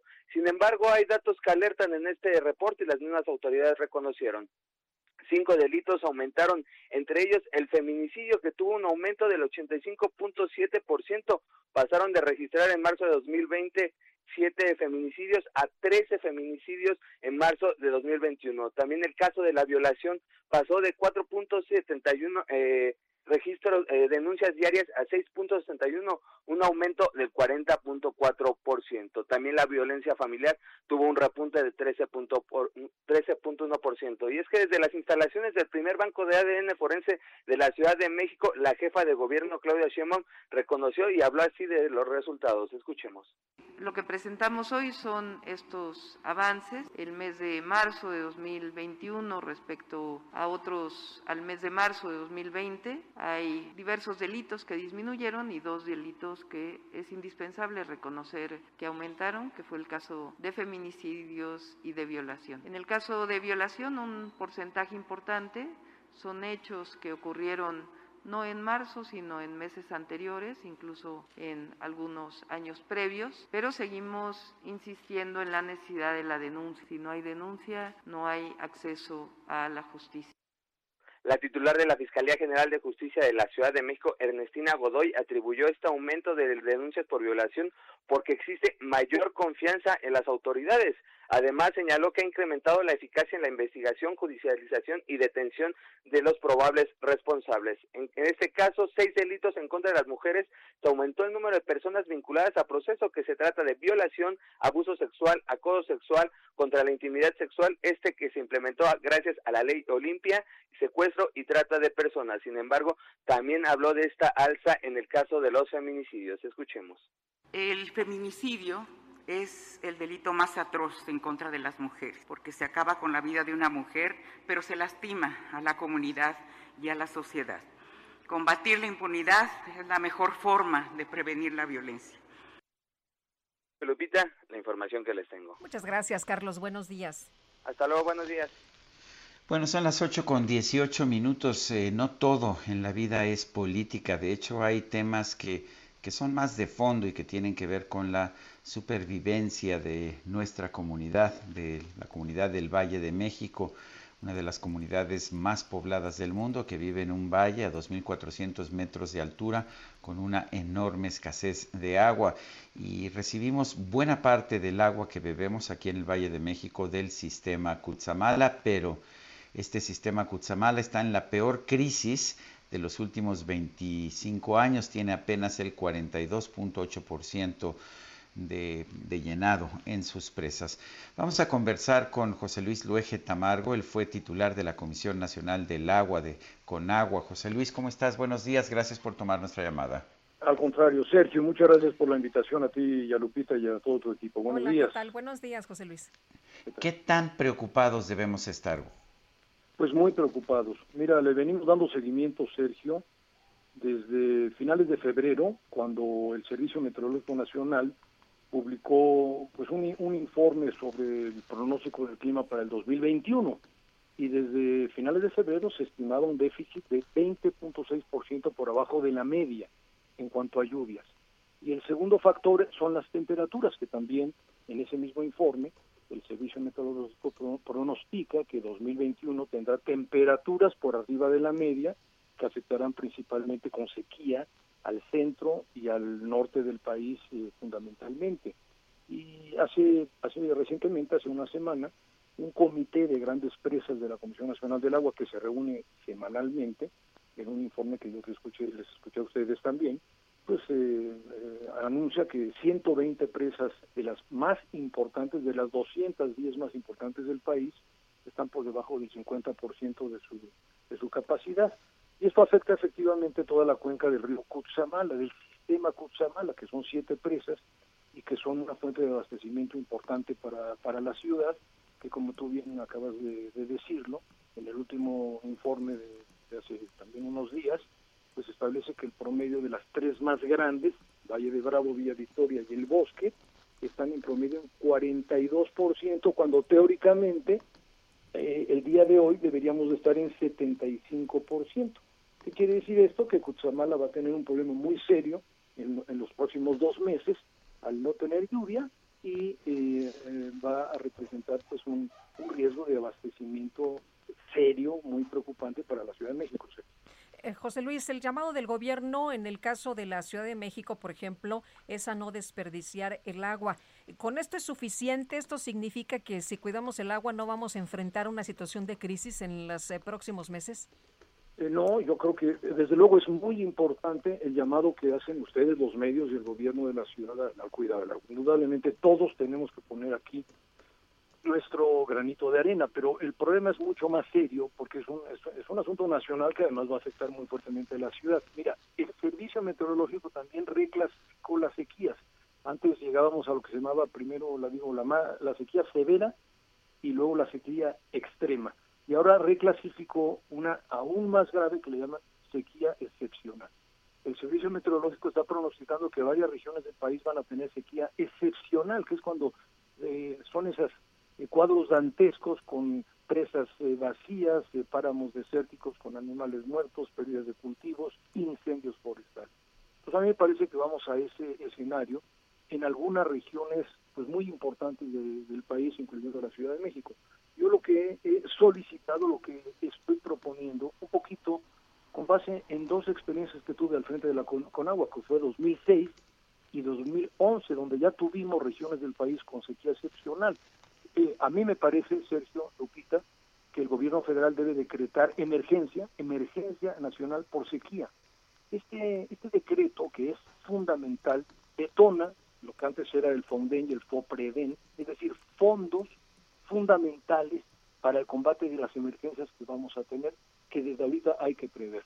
Se desapareció el FONDEN, se desapareció el FOPREDEN, estamos en medio de una crisis severa por el tema de la pandemia del COVID, que ha obligado a destinar millo, millones de, de pesos, muchi, cientos de millones de pesos a la compra y a la aplicación de la vacuna. Entonces a mí me parece que es urgente ese decreto. Y la Ciudad de México, que es, eh, yo le llamo la región con mayor estrés hídrico del país, por lo que dijo al inicio Sergio. Aquí estamos habitando 21.8 millones de personas en la zona metropolitana de la Ciudad de México y la afectación por la sequía no solamente va a ser a Cutzamala, va a ser también a los acuíferos que están en una situación muy grave de sobreexplotación. Entonces sí creo que debe decretarse esta emergencia y detonar una serie de acciones de, mitigación, de acción directa para poder llevar agua a las, a las regiones donde no vamos a tener agua, pero algo muy importante también, detonar la visión de más largo plazo que hemos discutido muchas veces aquí con ustedes, de nuevas fuentes de abastecimiento, de modernización y recuperación de la red de distribución de agua donde se pierde pues, prácticamente el 40%, de tratamiento y de reuso de agua tratada. Pues Jesús, perdón, José Luis Luege Tamargo, perdón, perdón, José Luis Luege Tamargo. Por la situación tan grave que, pues este, la verdad es que me preocupa, creo que hemos aplicado malas políticas, ya no tenemos tiempo en realidad para irnos, meternos a fondo a, esas políticas, lo hemos hecho en el pasado y lo seguiremos haciendo, José Luis, eh, pero pues nos dejas preocupados, pero con buena razón, y creo que hay que tomar esta crisis en serio. Y debe, y debe ser lo que tú dices, visión de más largo plazo, visión de fondo. Esto no se puede atacar de un año a otro, es no hay que perder la visión de largo plazo, y la Ciudad de México debe, debe pensar en una agenda del agua 2050, porque no solamente se requieren nuevas fuentes y modernizar la red, todo eso lleva muchos años y muchos recursos. Este, eh, bueno, José Luis Luege, gracias por hablar con nosotros. Guadalupe Juárez y Sergio Sarmiento estamos en el Heraldo Radio. Regresamos. lejos de casa se le olvidó aquel sermón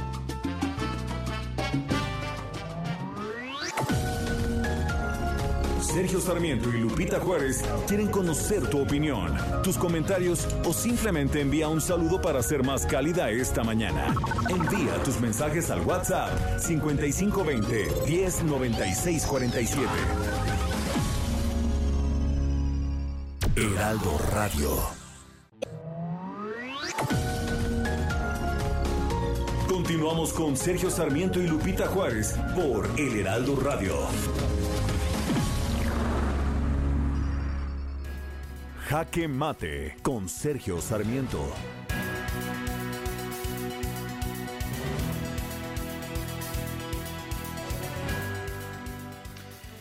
En su conferencia de prensa de esta mañana, el presidente de la República, Andrés Manuel López Obrador, consideró los fallos de ayer del Tribunal Electoral del Poder Judicial de la Federación como un golpe a la democracia, a la incipiente democracia mexicana. El presidente dijo que se afectó a los ciudadanos, se les quitó un derecho a elegir, un derecho fundamental, un derecho democrático. Tanto los consejeros del INE como los magistrados del tribunal actuaron de manera antidemocrática. Se me hace excesivo antidemocrático. Por eso hablo, dijo el presidente, de que fue un golpe a la democracia. El problema es que las, las especificaciones por las cuales actuaron tanto los consejeros del INE como los magistrados del Tribunal Electoral están claramente especificadas en la ley. Efectivamente, en la ley de instituciones y procedimientos electorales, en el artículo 229, se establece como única posible pena por no presentar un informe de pre-campaña la descalificación del candidato, el retiro de la candidatura. No hay otra posible pena que se pueda aplicar en este caso. En lo que hace a la sobrerepresentación, bueno, esto viene desde la reforma electoral de 1996, el artículo 54 de la Constitución establece que ningún partido puede tener una sobrerepresentación de más de 8 puntos porcentuales sobre el nivel de respaldo que obtenga en las urnas de los ciudadanos. Eh, el límite a la sobrerepresentación me parece más que razonable. No queremos recrear nuevamente un partido hegemónico como en el pasado sin que realmente la gente esté votando por ese partido. Eh, lo que, en lo que hace al artículo 229 de la Ley de Instituciones y Procedimientos Electorales, coincido con el presidente. Es una ley excesiva, no se debería cancelar una candidatura por la falta de un simple trámite burocrático. La solución, sin embargo, no es aplicar solamente cuando le convenga a Morena, sino cambiar la ley. Si la ley es tan molesta, pues entonces el legislativo tiene que cumplir con su función y modificar esa ley. Yo estoy absolutamente a favor de que tengamos una ley electoral más sencilla, con menos sanciones, con menos complicaciones, con menos burocracia. Pero para eso hay que cambiar la ley y no simple y sencillamente cuestionarla o quejarse cuando la ley no lo favorece a uno. Yo soy Sergio Sarmiento y lo invito a reflexionar.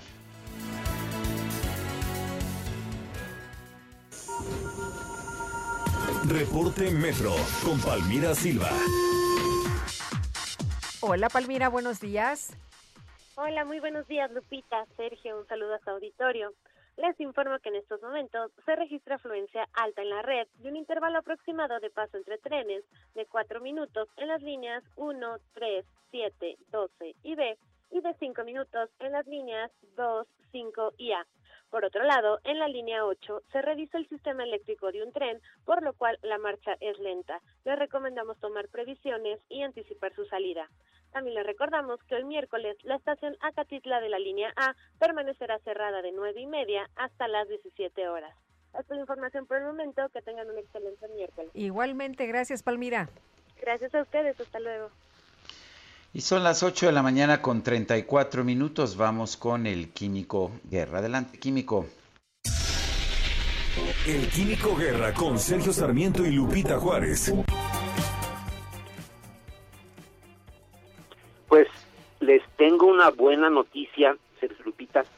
Fíjense, en él, esta gran empresa de energías renovables, lo mencioné el antier cuando dije que había habido un repunte muy importante en las empresas eh, de energía renovable después de la cumbre climática que organizó el presidente Joe Biden. Bueno, pues en, en él inició antier las operaciones del parque eólico Dolores en el municipio de China, en Nuevo León. Este parque, Sergio y Lupita, genera 938 gigawatts anuales, son 269 megawatts instantáneos y es el mayor parque eólico individual de Enel Green Power, que es la eh, filial de Enel en México, y el primer proyecto de la empresa en Nuevo León. Fíjense, la inversión es de 290 millones de dólares, 3.800 millones de pesos. Esta planta evitará la emisión de 525 mil toneladas de CO2 al año.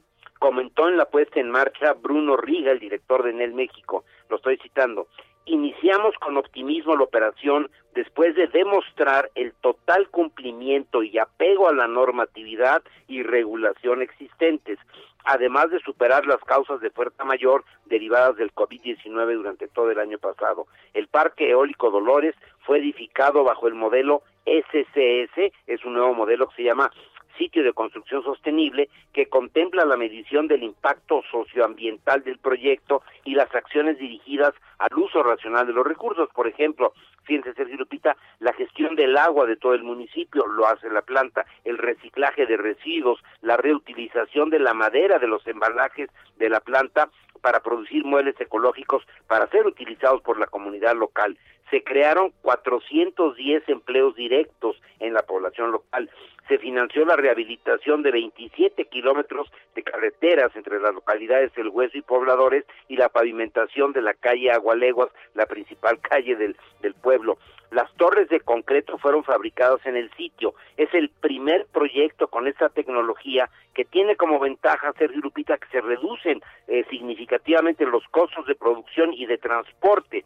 Este parque cuenta con 83 turbinas de aerogeneración, 79 kilómetros de líneas de transmisión que ayudarán a generar energía para 420 mil hogares mexicanos. Fíjense, sin que el municipio, ni el Estado, ni el gobierno federal pusieran un quinto, ¿verdad?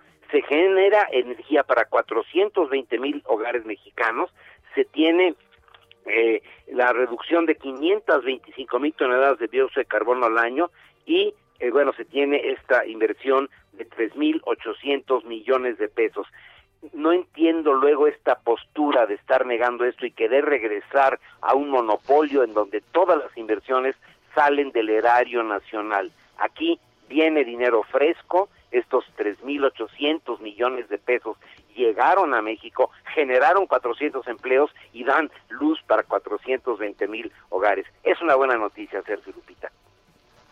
Claro que es una buena noticia, Químico, y, y debemos entender que si estas medidas nos favorecen a todos, pues habría que aceptarlos, aunque pues pudieran eh, limitar un poco el campo de acción que tiene el actual monopolio de la energía eléctrica. Pero lo que se trata es lograr bienestar para la población. A final de cuentas, para eso están los gobernantes, Sergio.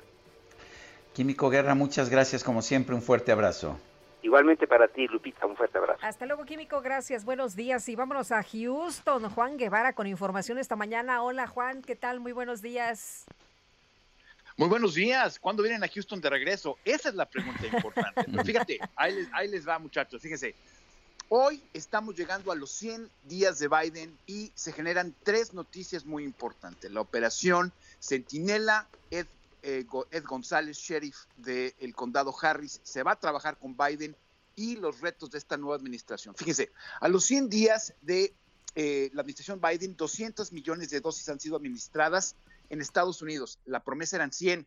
Se están empezando a abrir las escuelas en todo el país. Esto es muy importante porque los niños están empezando a, a llegar a una normalidad. Se pasó un programa de 2.9 me va a regañar Sergio, trillones de dólares, Sergio, corrígeme, porque yo sé que la, el, tema en español es diferente. En, español es billones de dólares, sí. 2.9 billones de dólares este, se pasaron de estímulos. Y además estamos en camino a recuperar 10 millones de empleos para finales de 2022. Tenemos un problema de crisis migratoria y en, ese, en esa circunstancia se lanzó el día de ayer por parte de Alejandro Mayorkas la operación Centinela, con el objetivo de capturar a los criminales que trafican en la frontera de Estados Unidos con México y que se incluirán, entre otras cosas, la revocación de pasaportes y congelación en cuentas de Estados Unidos de todos estos criminales, no importa que sean mexicanos o que sean ciudadanos americanos, porque sabemos que esto se da pues como comercio en ambos lados de la frontera, inclusive eh, Houston es una de las ciudades más complicadas en el tema de trata de blancas. Y en ese sentido, eh, Joe Biden, la administración Biden, eh, dio a conocer el día de ayer que Ed González, quien es el alguacil del condado de Harris, que es donde está ubicado Houston, fue nominado para ser el director de ICE. ICE es Immigration Code Enforcement, es lo que llamamos la migra. Ahora, ¿por qué es importante este nombramiento? Primero, porque Ed González es de ascendencia mexicana, es, un latino de ascendencia mexicana. Segundo, es muy importante que la credibilidad de Ed González como alguacil del condado Harris ha sido impecable. Es una de las personas que ha manejado mucho el tema de limpiar los, um, los cuerpos policíacos en todo lo que es el condado Harris. Ha sido muy enérgico en asegurar los eh, los derechos de los migrantes, tanto legales como ilegales. Y si el Senado lo confirma, esto es importante, bueno, pues se van a empezar, se va a limpiar eh, inmigración, se va a empezar a limpiarse inmigración de todos los atropellos que existieron con la administración Trump. Entonces, estas tres notas muy importantes a, a los 100 días de Biden y decirles a la gente que nos escucha en México que, bueno, que están llegando muchos mexicanos a vacunarse aquí en Estados Unidos y que en Estados Unidos al día de hoy hay vacunas de sobra. Muy bien, pues ojalá que todos pudiéramos decir eso. Juan, muchas gracias por el reporte. Muy buenos días. Estamos pendientes. Buenos días. Estamos atentos. Bueno, pues uh, son las 8, las 8 de la mañana con 41 minutos. El Pleno del INAE, el Instituto Nacional de Transparencia y Acceso Ah, y de transparencia, acceso a la información y protección de datos personales determinó por unanimidad interponer una acción de inconstitucionalidad ante la Suprema Corte contra el Padrón Nacional de Usuarios de Telefonía Móvil en México. Bueno, vamos a, a, conversar con el comisionado presidente, con el comisionado del Instituto Nacional de Transparencia, Acceso a la Información y Protección de Datos Personales, Adrián Alcalá. Adrián Alcalá, buenos días. Hola Sergio, muy buenos días. Hola Lupita, buenos días. Hola, ¿qué tal? Buenos días, Adrián. Bien, tenemos bien el nombre, ¿verdad, Adrián? Sí, Adrián Alcalá Méndez. Eso es, teníamos aquí, aquí una, una duda, pero bueno. Adrián, cuéntanos, es una decisión del, es una decisión del Pleno, eh, ¿qué, ¿qué sigue en este momento?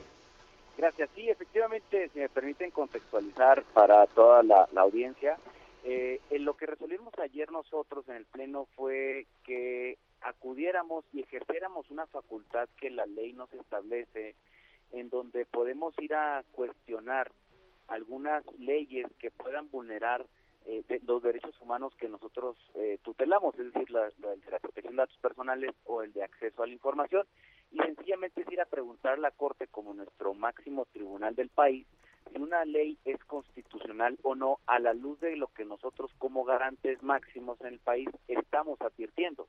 En este caso en particular, con la creación del Padrón Nacional de Usuarios de Telefonía Móvil, pues advertimos que se violentan los dos derechos, tanto el derecho a la protección de datos personales como el derecho de acceso a la información.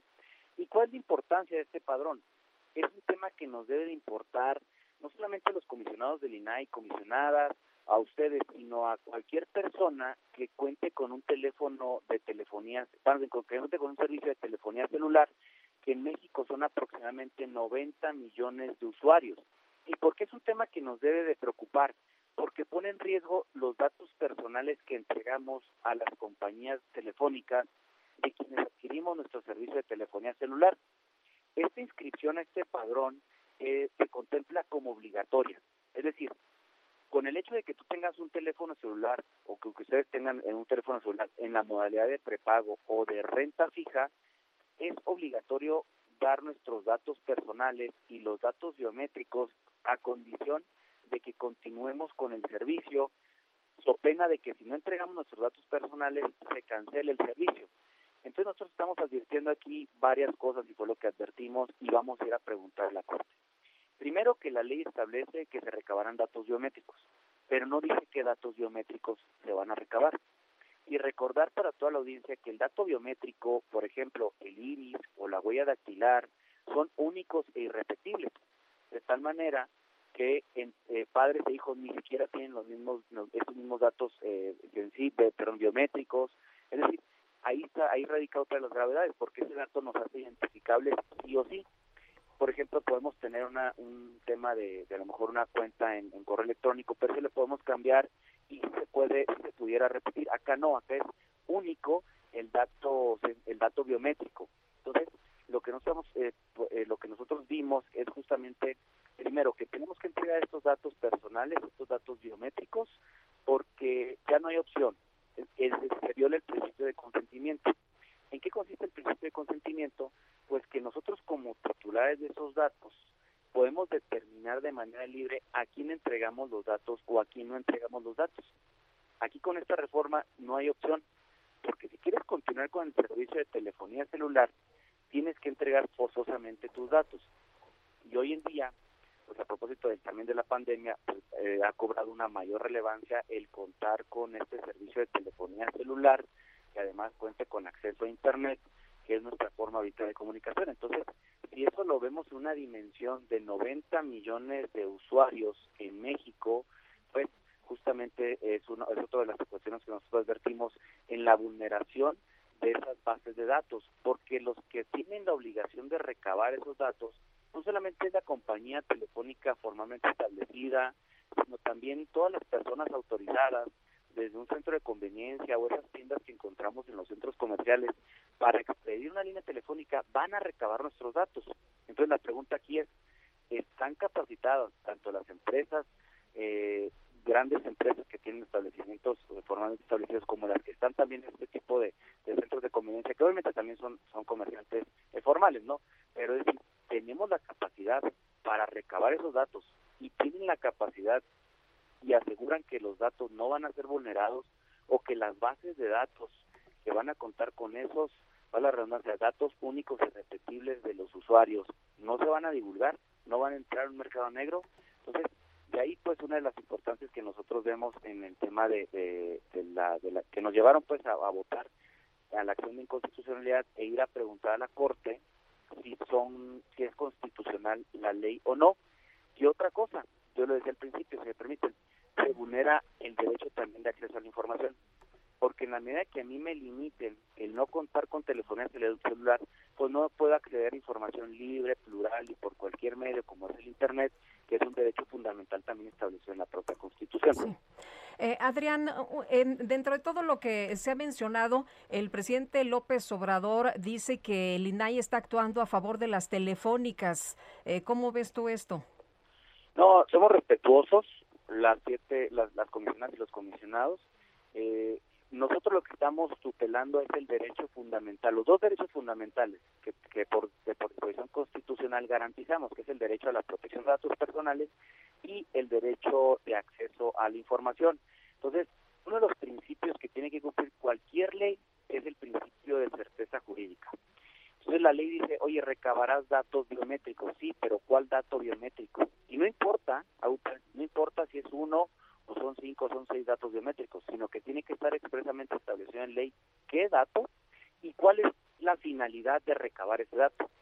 Si bien es cierto, uno de los ejes rectores de cualquier Estado democrático y responsabilidad es tutelar por la por la seguridad pública, también es cierto que la Corte ha dicho que la seguridad pública no puede ser un pretexto para violentar derechos humanos o derechos fundamentales. Entonces, si la lógica es esa, nosotros pensamos, bueno, entonces tiene que estar establecido en ley cómo recabar el iris o la huella dactilar va a incidir en disminuir la persecución de los delitos de extorsión o de secuestro que son los que se establecen en la exposición de motivo. Es decir, el INAI y volviendo a la pregunta, el INAI es un órgano constitucionalmente autónomo, imparcial e independiente que no se rige por personas externas. Nosotros justamente somos...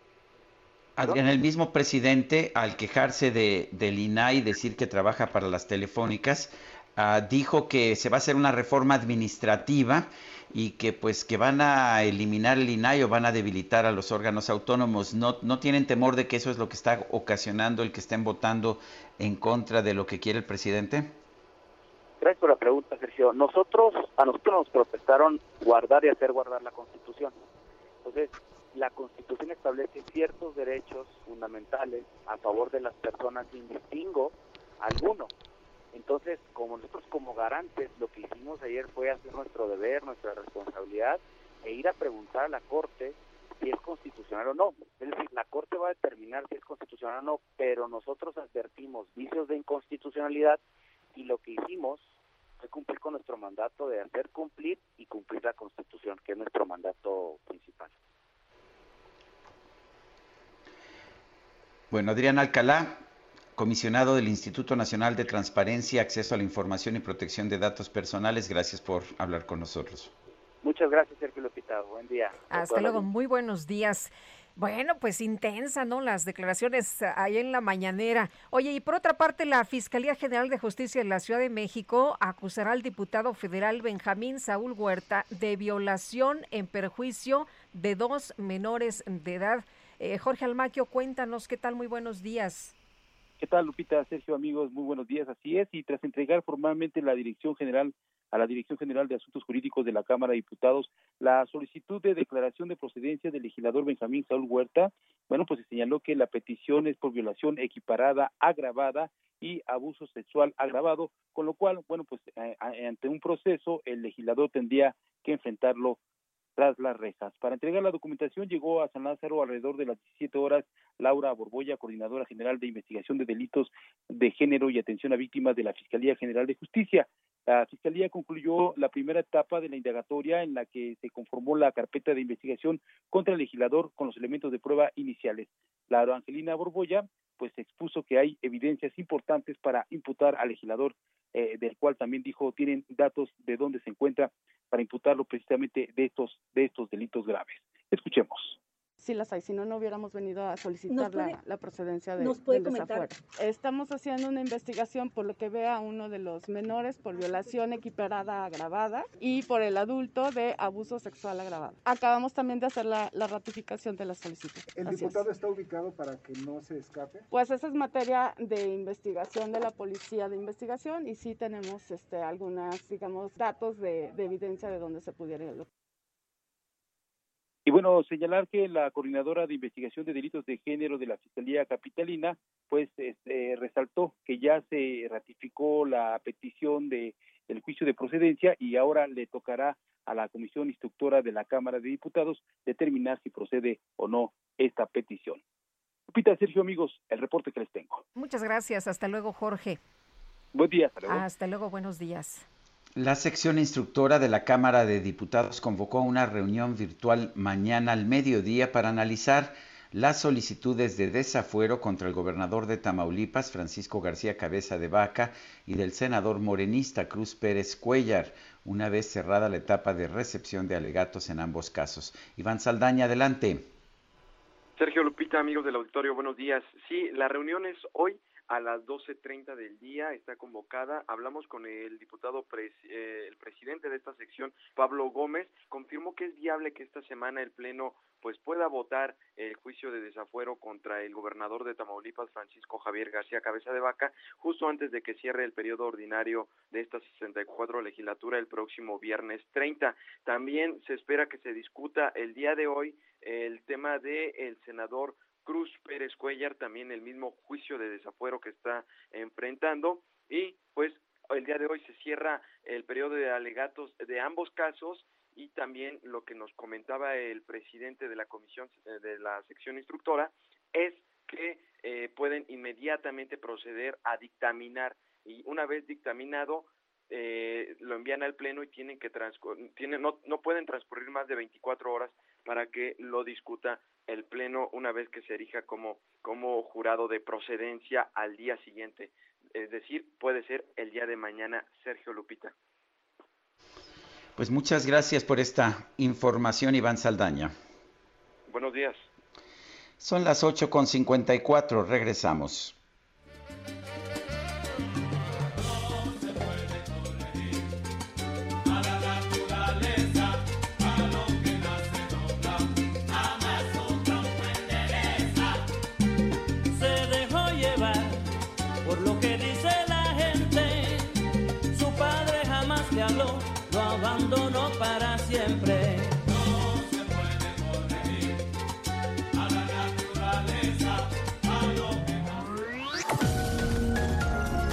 Sergio Sarmiento y Lupita Juárez quieren conocer tu opinión, tus comentarios o simplemente envía un saludo para ser más cálida esta mañana. Envía tus mensajes al WhatsApp 5520 109647. Heraldo Radio.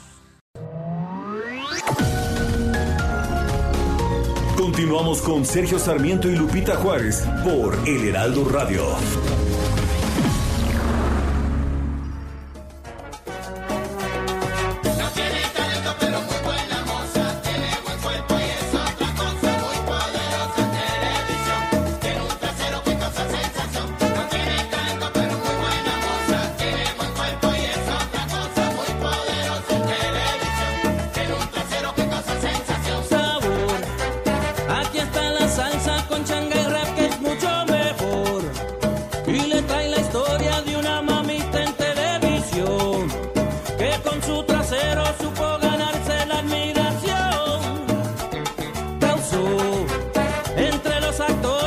Las clásicas de Willy Colón, talento de televisión, pues sobre una muchacha que consigue trabajo en televisión. No tiene mucho talento, pero tiene otros méritos, Guadalupe Juárez.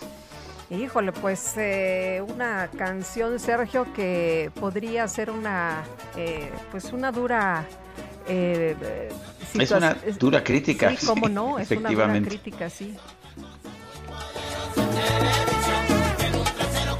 Y más cuando las mujeres han eh, luchado tanto, ¿no? Tantos años precisamente por el, eh, pues el reconocimiento, Sergio, de, su trabajo, de lo valioso que es justamente pues eh, lo que lo que haces de manera cotidiana, ¿no? Y de tener espacios en diferentes áreas. Bueno, pues vámonos a los mensajes. Oye, nos dice Javier Cruz, buenos días, Lupita y Sergio. Por fin una autoridad como el Tribunal Electoral reconoció que la 4T está haciendo daño a México y adoptó medidas para que se aplique la ley. Ojalá que diputados y senadores de Morena recapaciten y trabajen por el bien de México. Que seguir ciegamente las órdenes de AMLO nos están haciendo mucho daño. Saludos. Dice otra persona, por lo visto para AMLO solo es democracia cuando los sucesos favorecen a Morena, pero cuando la ley electoral sanciona a su partido el presidente se molesta. Saludos, Rafael Valdovinos. Eh, buen día. La decisión a Macedonio y Morón ejemplifica bien cómo AMLO busca nuevamente darle vuelta a alguna ley que simplemente es clara y que de hecho él apoyó cuando no era presidente. Eso sí, no es de personas honorables y honestas. Saludos. Son las nueve de la mañana con dos minutos. Vamos con nuestro analista político Agustín Basabe, quien ya está en la línea telefónica. Agustín, ¿cómo estás? ¿Qué nos tienes esta mañana? Bien, buenos días, Sergio Lupita. Eh, pues las decisiones que tomó eh, ayer el Tribunal Electoral del Poder Judicial de la Federación, tres decisiones muy importantes y sus repercusiones. Por un lado, eh, le negaron la candidatura a Salgado Macedonio en Guerrero, por otro a Raúl Morón en, Michoacán, y la más importante, de la cual poco se ha hablado, eh, refrendaron la decisión del INE de frenar eh, las mayorías o la sobrerepresentación, digamos, eh, artificial o, ilegal en la Cámara de Diputados. Esa se aprobó por unanimidad, 7 a 0. Eso es, creo, lo más importante. Las otras son simbólicas, pero la más importante es la tercera. Bueno, ¿qué nos dice esto y qué nos dice eh, la secuela de esas decisiones? Yo, yo diría que dos cosas. Una es que eh, no vivimos en una dictadura, que todavía, a pesar del eh, autoritarismo del presidente López Obrador y de su intento de que su, solo su voz valga, hay eh, instituciones que por las razones que sean pueden frenar sus decisiones o su o contrariar su voluntad. Y digo por las razones que sean porque en el caso del tribunal todo parece indicar que hay problemas internos, que hay conflictos entre los propios magistrados, que hay, según dicen algunas columnas, molestias de los al menos cinco magistrados lo expresaron de la actitud del presidente, del magistrado presidente, eh, de tratar a toda costa de eh, darle la razón al presidente de la República y que fue esto de alguna manera una rebelión de magistrados en contra del presidente. Entonces, por lo que ha sido, el, resultado es que se contrarió al presidente de la República y eso es muy significativo y muy importante y más que lo haya hecho un órgano que hasta ahora se había mostrado bastante dócil a, los designios del presidente López Obrador. Entonces, a pesar de, los pesares, eh, hay todavía eh, contrapesos que se mueven, eh, que, se resisten a, ser cooptados. La otra tiene que ver con lo que dijo hoy en la mañana el presidente López Obrador en la mañanera, hace rato, eh, porque bueno, pues evidentemente está muy enojado, muy, muy irritado por las decisiones, dijo que, que es un golpe a la democracia, dijo que no son demócratas los consejeros del INE y los magistrados del tribunal, em, eh, dijo, en fin, muchas cosas en contra de, de las decisiones, pero lo más significativo para mí fue la forma en que habló eh, con respecto particularmente a Guerrero y a, Michoacán, más a Guerrero que a Michoacán. Eh, digamos que se puso la cachucha de Morena ya sin ningún disimulo. Y, y por eso es eh, importante recalcar que él no puede ser árbitro en las elecciones porque no es imparcial, porque tiene, porque sería juez y parte. Él dijo, por ejemplo, eh, yo les mando un mensaje a los guerrerenses, a los michoacanos, no nos desanimemos. O sea, él ya habló en primera persona el plural.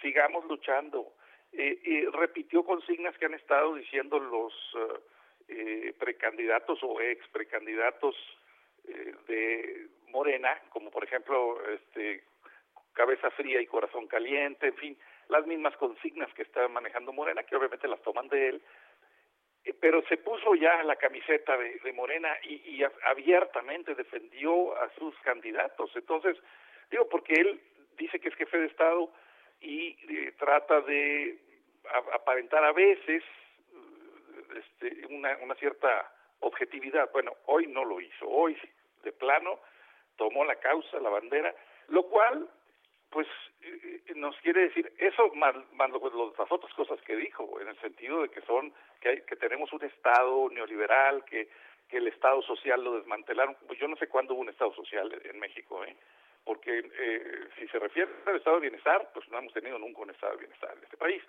Pero, en fin, recalcó su personalismo. Andrés Manuel López Obrador es un personalista, él cree en, el voluntarismo, en, en que son las personas y no las instituciones las que toman las decisiones y deben regir la vida de un país. Y eso, a mi juicio, es un grave error.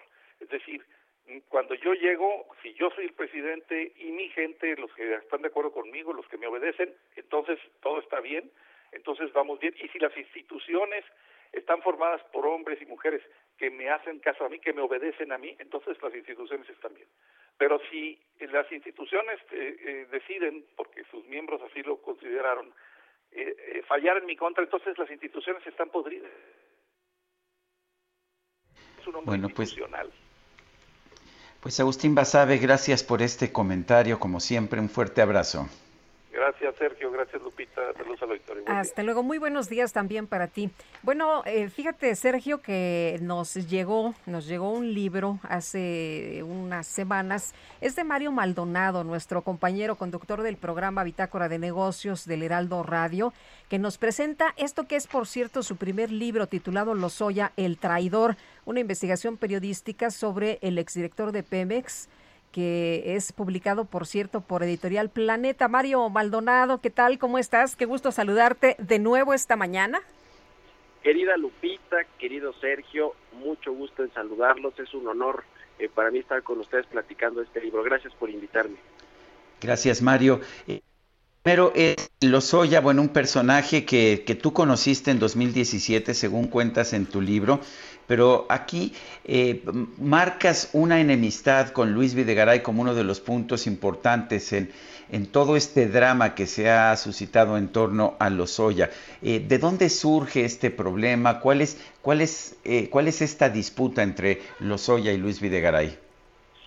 Sí, mira, el Emilio Lozoya era un financiero internacional antes de llegar a, primero a la campaña de Enrique Peña Nieto como coordinador de vinculación internacional precisamente para hacer todos estos estos acuerdos o darle eh, visibilidad internacional a Enrique Peña Nieto que ya pues parece entonces sí eh, se veía que tenía mucha posibilidad de convertirse en presidente y después como director de Pemex, que lo fue en la primera parte, en la primera mitad del gobierno de Peña, en los primeros tres años, eh, pues eh, tenía, digamos, esta encomienda de llevar a Pemex al desarrollo, convertirla en una empresa eficiente, con, con buena visibilidad también en el extranjero, con mucha inversión extranjera, en fin, todo este tema que, que, que, finalmente pues se hizo un poco con la reforma, aunque no se logró el objetivo final, y precisamente conoce a Luis Videgaray desde, desde antes, ¿eh? trabajaron juntos en Protego, por ejemplo, que es eh, la consultora esta del exsecretario de Hacienda de Carlos Salinas, de Pedro Aspe, y después cada quien toma su rumbo, los Oye se va a trabajar organismos internacionales como el FMI, el, el Banco Interamericano de Desarrollo, y Luis Videgaray se va a trabajar a la política con Peña Nieto en el Estado de México y después en un foro económico de Davos se lo presenta Videgaray, a Peña Nieto le presenta a Emilio Lozoya, tiene una buena impresión y a la postre pues lo invita a trabajar a la campaña como coordinador de vinculación internacional y ahí pues se, se, empieza a ver qué puesto podría tener Emilio Lozoya en el gabinete, eh, se barajaron otros puestos antes de eh, darle la encomienda de dirigir Pemex y pues así entra, ¿no? Entra a Pemex con una amistad entre Videgaray y Lozoya y el presidente Peña y después pues todo se viene abajo con los malos manejos de Lozoya, con la corrupción que imperó durante su, su dirección o su gestión como director de Pemex, eh, todos estos tratos con empresarios, eh, las extorsiones, pues con muchos empresarios también del sector petrolero, el cobrar las citas para reunirse con él, que eso era un poco más eh, obra de su mano derecha fue la gracia. En fin, cuando resulta todo esto, pues a Luis Videgaray se supone que, que yo creo que sí tenía conocimiento de esto y, lo mismo el presidente Peña, pues le empezó a molestar y pidió varias veces al expresidente o al, o al presidente, pues en ese momento, que lo, lo separara de Pemex, eh, lo consiguió hasta la tercera o cuarta vez que se lo solicitó, cuando Pemex ciertamente, en términos operativos y financieros, pues andaba muy mal. La verdad es que Lozoya tampoco fue un buen administrador de petróleos mexicanos. Hay una ruptura completa entre, entre Videgaray y Lozoya, y después, pues ya cuando sale finalmente de petróleos mexicanos, pues Emilio Lozoya culpa a Videgaray de todo este tema, la persecución política y y, ilegal que ya había explotado para ese entonces el caso de, de Odebrecht, que cimbró a 12 países en Latinoamérica, incluido México, por supuesto, y entonces pues viene después ya las acusaciones formales contra Lozoya, después escapa y regresa extraditado en, de España en julio del año pasado, y aquí regresa para hacer una declaración explosiva contra muchas personas, contra exfuncionarios, incluido Videgaray, y ahí pues lo acusa muchísimas cosas. Ya ahí, por supuesto, que la relación estaba más que rota, o sea, ya había pasado de ser una relación de amigos a una relación regular, a mal hasta que salió del gabinete, a una prácticamente pues de enemigos cuando hace esta declaración explosiva el, el año pasado. Una, una investigación en el libro eh, eh, pues eh, sobre el expresidente Peña Nieto. ¿Qué pasó y por qué no lo toca a Lozoya ni con el pétalo de una declaración? Pues eh, no, más bien sí lo menciona, de hecho, en, esta denuncia que hace. Esta es una denuncia muy amplia, bueno, de 63 páginas, donde involucra a 70 personas de la política, de la administración pública, funcionarios, secretarios de Estado, y, menciona precisamente a tres expresidentes, a Carlos Salinas, a Felipe Calderón y a Enrique Peña, y de, y de Enrique Peña, justo junto con Videgaray, dicen que ellos lo instrumentalizaron, esa es la palabra que utiliza los Lozoya para decir que, a ver, yo lo que recibí de sobornos de Odebrecht, los 10.5 millones de dólares, era para la campaña. El tema es que, eh, eh, digamos que parte de ese dinero lo tomó para comprar una casa en Ixtapas y Guatanejo, una casa de descanso, por ejemplo, y a transferir dinero a otros fondos, donde, donde incluso los Lozoya involucrando a su familia, que creo que eso es también muy, muy delicado, y me llegó más a, involucrarme en el personaje, en la psicología de los Lozoya, en cómo llegó digamos, eh, pues encumbrado con mucho dinero, siendo un, financiero internacional, como llegó a a querer enriquecerse todavía más y poner en riesgo incluso a su familia como lo hizo. Es decir, me interesó mucho el personaje de Emilio Lozoya, además de todo lo que lo rodeó. Pero Enrique Peña Nieto sí lo ha mencionado, yo dudo que la Fiscalía en México lo llame a declarar eh, eh, como como como pues mucho tiempo su exabogado Javier Coyo Trejo dijo pues que llamen a Peña, que llamen a Luis Videgaray eh, y, yo lo veo difícil, es decir, creo que sí hay ahí por ahí un pacto que, que hubo entre el presidente Peña y el observador, que nunca vamos a ver si lo hubo realmente o no, pero pero creo que no van a tocarle que Peña Neto. A Luis Videgaray, pues ahí sí tal vez, porque de hecho ya hace unos meses, no sé si se acuerdan, que le que le eh, la fiscalía trató de girarle una orden de aprehensión y se lo fue a pedir a un juez, pero el juez la desechó esta solicitud de la Fiscalía General de la República porque no estaba bien integrado el expediente. Después dijo la Fiscalía que, que pues no, que, iba a volver a, presentar una, una solicitud de, de, eh, de, orden de aprehensión contra Videgaray, en fin, pero no ha sucedido nada y tampoco los han llamado a declarar por este caso por el que Lozoya primero los denunció y segundo pues está en ese proceso jurídico que quién sabe hasta cuándo se va a resolver. Pues bueno, esto y muchísimo más me, sorprendió, de hecho, el detalle que tienes en tu libro, Lozoya el traidor. Se ve que le metiste mucha investigación, revisaste toda la información disponible, todo está ya en este libro de Mario Maldonado, el caso que pone en riesgo la cruzada anticorrupción de la 4T. Y Mario, es un gusto eh, eh, conversar contigo, entrevistarte, pero más en tu primer libro. Muchas gracias, querido Sergio. Sí, está ahí ya disponible con la editorial Planeta, en las librerías digitales y, en las tiendas físicas también. Y sí, pues es mi primer libro, una investigación periodística como tal. No busco yo, eh, digamos, editorializar sobre el personaje Emilio Lozoya, sino pues todo es con fuentes directas. Algunas son de record, otras son de record, sobre lo que rodeó a Pemex y al personaje de Lozoya. Y yo estoy encantado de haber eh, platicado con ustedes y con su auditorio. Muy buenos días. Muchas gracias, Mario. Y, y bueno, pues que la gente conozca un poco más, ¿no? De este club de los millonarios, de este lujo, de las traiciones, en fin, está completito, redondito. ¿Sabes qué? Se, lee como novela, se lee como novela Mario, pero yo, sé que es una investigación periodística. Sí, sí, sí. La verdad es que yo lo quise hacer muy narrativo y, recrear todas estas atmósferas en las que se desenvolvió Lozoya y buena parte del gabinete de los exfuncionarios de Pemex, precisamente para atraer a la gente que no estaba empapada del caso y que quiere además de informarse, con, como es una emisión periodística, pues también de entretener, o sea, que sea una lectura fluida. Entonces, eh, si algo logré de ese objetivo, pues estoy muy contento y es un honor que ustedes le hayan echado ahí un ojito al libro. Muchas gracias, eh, estimado Sergio, querida Lupita. Gracias, Mario. Buenos días. Son las 9 de la mañana con 17 minutos. Vamos a un resumen de la información más importante.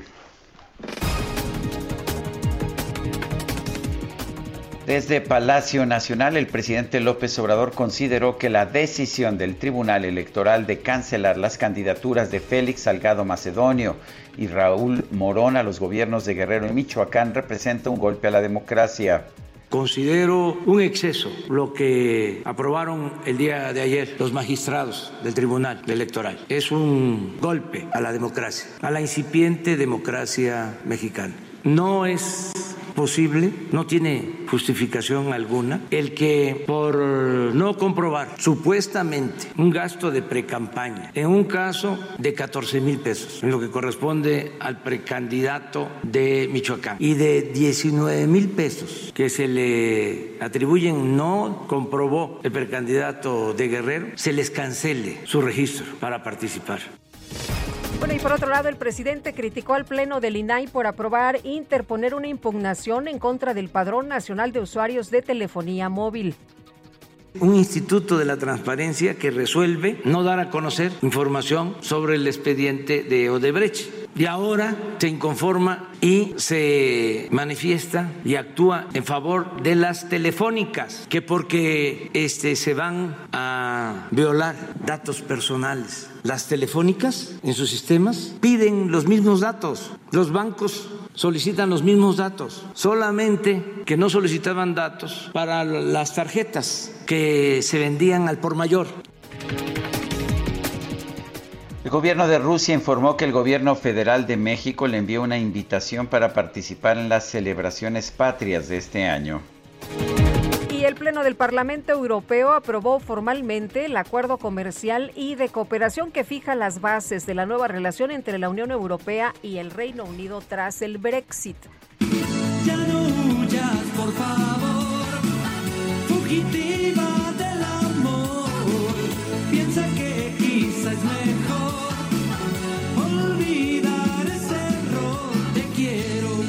Una mujer de Texas en los Estados Unidos llamada Karen McBride relató en redes sociales que al tratar de renovar su licencia de conducir, descubrió que enfrenta una orden judicial en Oklahoma por un delito grave interpuesta hace más de 20 años. Sin embargo, cuando supo los detalles del proceso, pensó que todo era una broma. Se le acusa de no haber devuelto una película en VHS que presuntamente alquiló en 1999 en un videoclub que ya no existe. Indicó que un abogado ya la ayuda a resolver este, esta situación. Avísenme.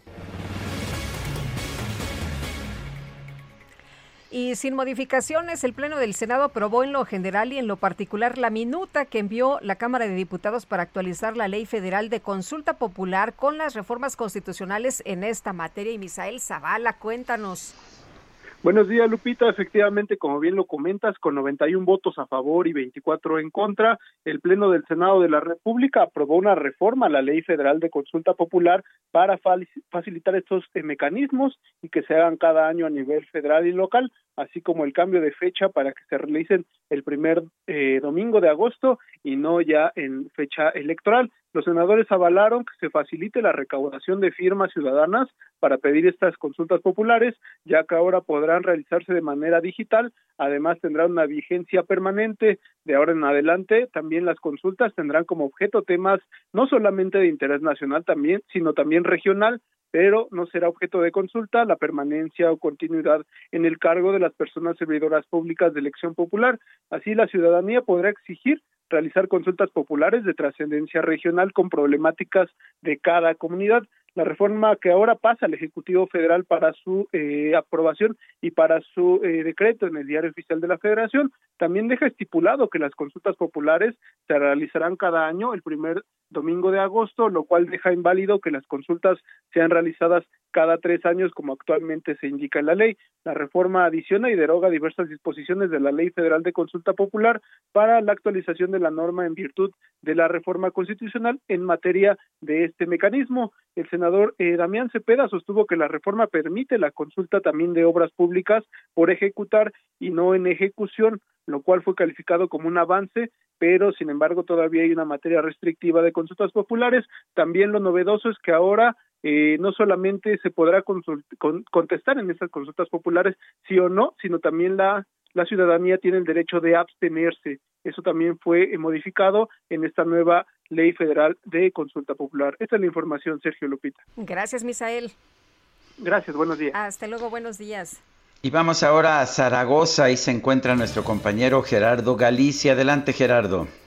Así es, Sergio Lupita, excelente mañana y tenemos problemas para transitar en carriles laterales de esta importante arteria, pasando a Avenida Calatao con rumbo a la autopista México-Puebla. El motivo, desde muy temprano, chocó un tráiler contra un señalamiento, de hecho lo derribó, se llevó también parte del muro de contención de la calzada de Ignacio Zaragoza y también termina incrustando la cabina contra un árbol. De hecho, el conductor, el operador de ese tráiler quedó prensado por varios minutos, fueron elementos del heroico cuerpo de bomberos, policías, paramédicos del ERUM quienes lograron rescatarlo. Y en estos momentos va camino al hospital de Valbuena para ser atendido, pero mientras se retira este pesado vehículo de los carriles laterales quedan completamente cerrados, así que de preferencia si se dirigen a la México-Puebla hay que buscar los eh, carriles centrales desde poco antes de llegar a la avenida Gratao para evitar los cierres a la circulación. Y por lo pronto, el reporte. Gerardo Galicia, muchísimas gracias. Son las 9 de la mañana con 23 minutos. Le queremos recordar nuestro número para que nos envíe usted mensajes de WhatsApp. Pueden ser de texto o también de voz. El número es 55 20 10 96 47. Repito, 55 20 10 96 47. Guadalupe Juárez y Sergio Sarmiento estamos en el Heraldo Radio. Estamos festejando el cumpleaños del gran salsero Willy Colón, quien se encuentra en la cama de un hospital, como diría la canción El Gran Varón, y estamos muy al pendiente de su salud.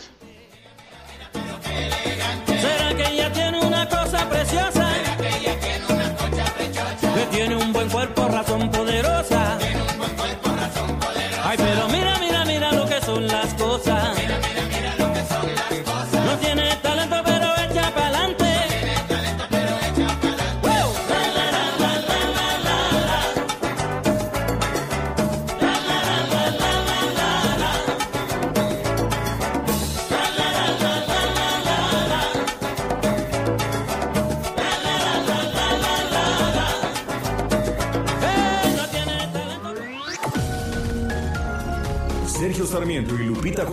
quieren conocer tu opinión, tus comentarios o simplemente envía un saludo para ser más cálida esta mañana. Envía tus mensajes al WhatsApp 5520 109647. Heraldo Radio. Continuamos con Sergio Sarmiento y Lupita Juárez por El Heraldo Radio.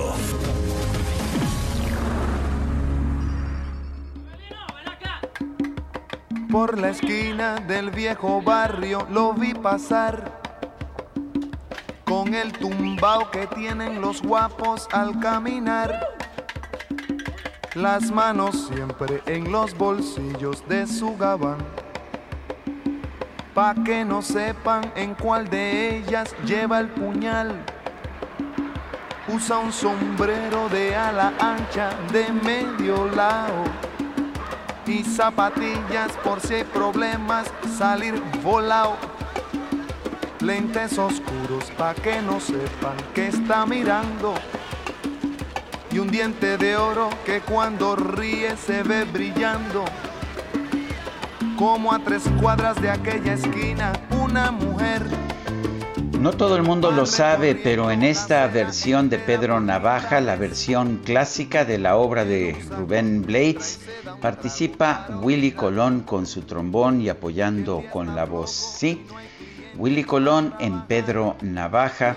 Decía yo que pues el, el, Gran Varón es otra de esas canciones que tenían una historia y que dejó una huella muy profunda, no solamente en la música de salsa, sino pues en la, en la forma de pensar de muchos uh, amantes de la salsa. Bueno, la otra gran canción en este sentido es Pedro Navaja. Mientras camina pasa la vista de esquina a esquina. No se Willy Colón está cumpliendo 71 años en un hospital, en un hospital ya en Nueva York, eh, en una condición bastante grave, bastante delicada después de un accidente automovilístico. mira pa' un lado, mira el otro y no ve a nadie. Oye, tenemos mensajes más, más esta mañana. Gracias a todos ustedes que se comunican con nosotros. Dice Carlos, quisiera saber qué problema hay con la vacuna Sinovac Vivo en Nezahualcóyotl y la primera dosis me la aplicaron el 21 de marzo. Ya son más de 30 días. En internet leí que los propios chinos han reconocido que su vacuna no es eh, tan eficaz. Eh, no sé qué pasará con nosotros. Bueno, pues sí, ha habido declaraciones de los chinos señalando esto efectivamente y sobre cuándo se aplicará la segunda dosis, pues no tenemos información hasta este momento. En cuanto tengamos algún dato, le daremos todos los detalles. Ahora vale la pena señalar que si no mal recuerdo, la eficacia de la vacuna de Sinovac era de alrededor de 63% y sigue siendo una eficacia bastante alta en comparación con las vacunas eh, que hemos tenido, que se han aplicado en el mundo eh, para otras enfermedades a lo largo de los tiempos. Quizás lo que ha pasado es que hay otras vacunas que son más eficaces en esta ocasión, que tienen una tecnología distinta. pero, es mejor tenerla que no tenerla, ¿no? Tener algo de protección. Mucho mejor tenerla, sí. Un 63%, créame, no es, no es menor. Bueno, y en relación con el agua, dice otra persona, es necesario conjuntar esfuerzos, reforestación, evitar incendios, cultura del ahorro de agua, dar además un mantenimiento permanente a las tuberías, Realmente la presa de Valle de Bravo está muy baja, preocupante. Excelente entrevista. Se refiere este radio escucha la entrevista con José Luis Luege. Oye, y, también lo peor del caso es que no hay pues eh, recursos, ¿no? Como decía él, del Fonden o de otros programas tampoco para enfrentar esta situación. Así que a ver cómo nos va. Eh, dice una persona, soy Javier, también llevo un año y medio y no logro obtener cita para mi firma electrónica y por ende no he podido sacar mi título, pues qué friega, ¿no? Sí, la verdad es que esta incapacidad del SAT de poder dar citas para la firma electrónica está teniendo consecuencias durísimas para miles de mexicanos. Son las 9 de la mañana con 34 minutos. Vamos con Javier Ruiz. Nos tiene información. Adelante, Javier. Hola, Sergio Lupita, excelente mañana. Justamente nos encontramos a las afueras del Instituto Nacional de Ciencias Médicas y Nutrición Salvador Subirán. Eso es ubicado en la zona sur de la Ciudad de México. Y es que en este punto, pues personal administrativo, algunos enfermeras y médicos se están manifestando justamente a las afueras de este hospital para exigir vacunación, ya que mencionan que son 1.200 las personas que no han sido vacunadas de este sector eh, médico y hasta el momento pues no les han dado una respuesta del gobierno federal. El hospital continúa funcionando, incluso pues están atendiendo a todas las personas que están llegando. Hay que recordar que este hospital pues fue eh, pues adaptado para atender a las personas enfermas por COVID-19. Sin embargo, pues también este personal no ha sido vacunado. Mencionar que en esta ocasión pues la circulación no se ve afectada justamente para no afectar a los automovilistas, sin embargo también pues no les han dado una respuesta favorable. Sin embargo, lo que nos han referido pues que no piensan retirarse de este punto hasta que no les den pues un día para que justamente sean vacunados por la COVID-19. En estos momentos pues únicamente manejar con precaución, principalmente sobre la calle de Pero quiero debido a esta manifestación no podemos visitar el viaducto Tlalpan para quien desea llegar hacia la avenida San Fernando. De momento, Sergio Lupita, el reporte que tenemos. Javier Ruiz, muchísimas gracias. Estamos atentos, hasta luego, buen día. Y son las nueve con treinta y cinco y creo, creo Guadalupe que ya se acerca, ya viene por ahí, ya, ya se está aproximando.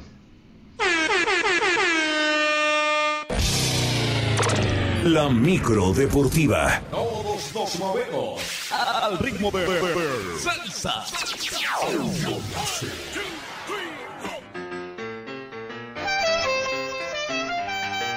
No, hombre, qué producción, qué producción trae la micro deportiva. Julio Romero, ¿cómo te va? Buenos días. Muy bien, Sergio Lupita, amigos del auditorio, muy buenos días. Amigos del auditorio, qué placer saludarles. No, hoy el Cacharpo, DJ Quique, operador, el único del cuadrante, hasta se lució, le puso refresco a las llantas para que brillara esta micro deportiva. Así es que súbale, súbale, vámonos a la información. Semifinales de la Champions League. El día de ayer, el equipo del Real Madrid empató a uno con el Chelsea en el estadio Alfredo Di Stefano. Karim Benzema al minuto 29 y Christian Pulisic abrió los cartones al 14 para este equipo del Chelsea. Así es que, pues, el resultado que queda en el aire para el partido de vuelta será el próximo 5 de mayo. Por lo pronto, sin perder el tiempo, el técnico del Madrid, Zinedine Zidane, pues ya piensa justamente en este duelo de vuelta y en Stamford Bridge y ya analiza qué jugadores tomarán descanso el próximo fin de semana en la Liga, fecha 33 allá en España. Así es que Real Madrid uno por uno ante el Chelsea. Escuchamos a Zinedine Zidane, técnico del conjunto merengue.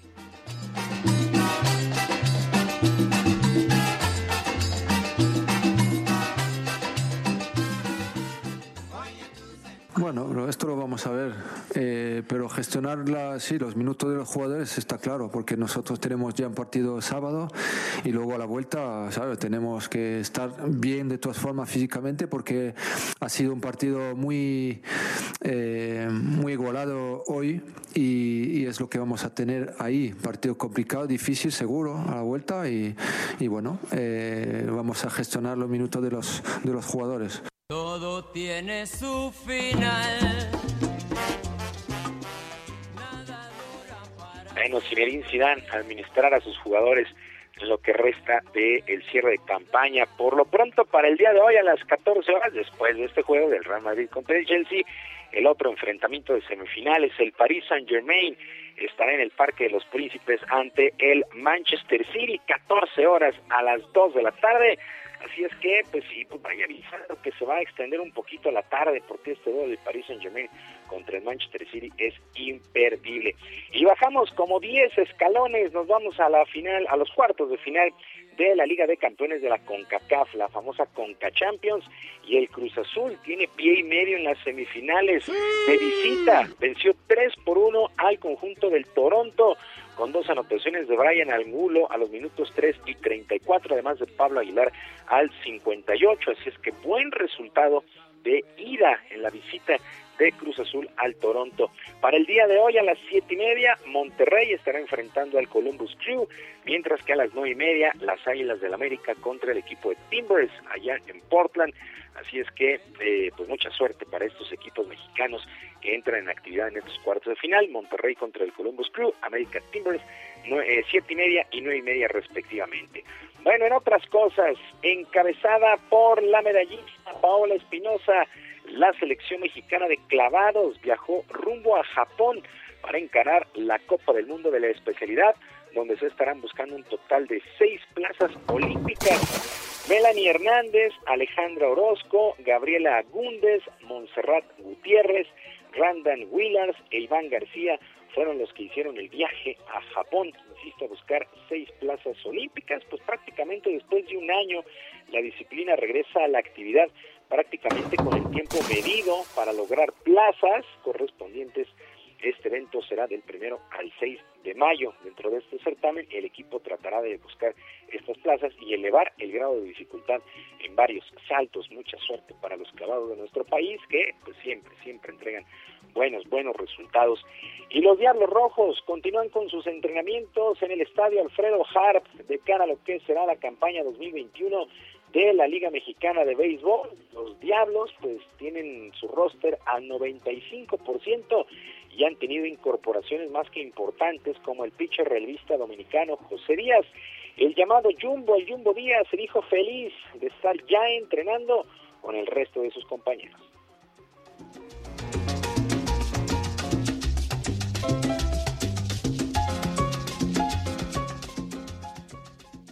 Sí jugamos invierno, eh, pudimos eh, rehacer nuestras actividades, pero ya después de hacer el Caribe, tres meses sin uno ver acción, sin uno estar con los compañeros, es algo que, que se torna lejano, pero en realidad cuando eh, tuve la oportunidad de llegar aquí hace unos días, reencontrarme con todos los compañeros, de verdad que de gran satisfacción, cómo me recibieron con los brazos abiertos.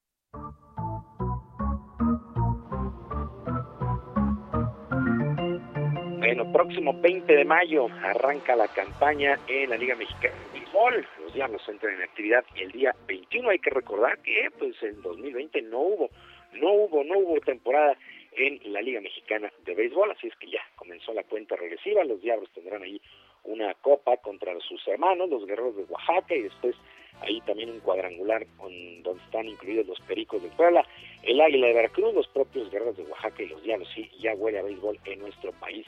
Y en la recta final de la temporada en el básquetbol de la NBA, resultados que llamaron la atención en la jornada de este martes, el Thunder de Oklahoma 119 a 115 sobre los Celtics de Boston, los Bucks de Milwaukee 114 a 104 sobre los Hornets de Charlotte, los Raptors de Toronto perdieron 116 a 103 ante los Nets de Brooklyn. De momento, de momento, ¿cómo están los clasificados a playoffs? en las conferencias. En el este, los Nets de Brooklyn ya aseguraron playoffs, pero pues ahí están también los 76 de Filadelfia, los Bucks de Milwaukee, los Knicks de Nueva York, los Halcones de Atlanta y los Celtics de Boston. ¿Cómo está la cosa en el oeste? El Jazz de Utah, el mejor equipo en cuanto a números en la campaña, también ya tiene asegurado su boleto a playoffs. Los Sonars de Phoenix, los Clippers de Los Ángeles, los Nuggets de Denver, los Lakers también de Los Ángeles, los actuales campeones, que no han contado ni con Anthony Davis ni con LeBron James, pero ya parece ser que van de regreso, y los Mavericks de Dallas. Hasta el momento, estos son los equipos con más posibilidades de meterse a los playoffs. Sergio Lupita, amigos de la Victoria, la información deportiva este miércoles. Les recuerdo nuestras vías de comunicación en Twitter, en arroba jromerohb, arroba jromerohb, además de nuestro canal de YouTube, Barrio Deportivo, Barrio Deportivo en YouTube todos los días a las 5 de la tarde. Yo por lo pronto les deseo un extraordinario miércoles y les mando un abrazo a la distancia. Mi querido Julio, muchas gracias. Que tengas un muy buen día. Un buen día para todos. Son las 9 de la mañana con 43 minutos. La UAM, la Universidad Autónoma Metropolitana, informó que una de sus, uh, una de sus maestras, Jimena Aguilar Vega, egresada de la licenciatura en biología, fue electa para participar en Homeward Bound.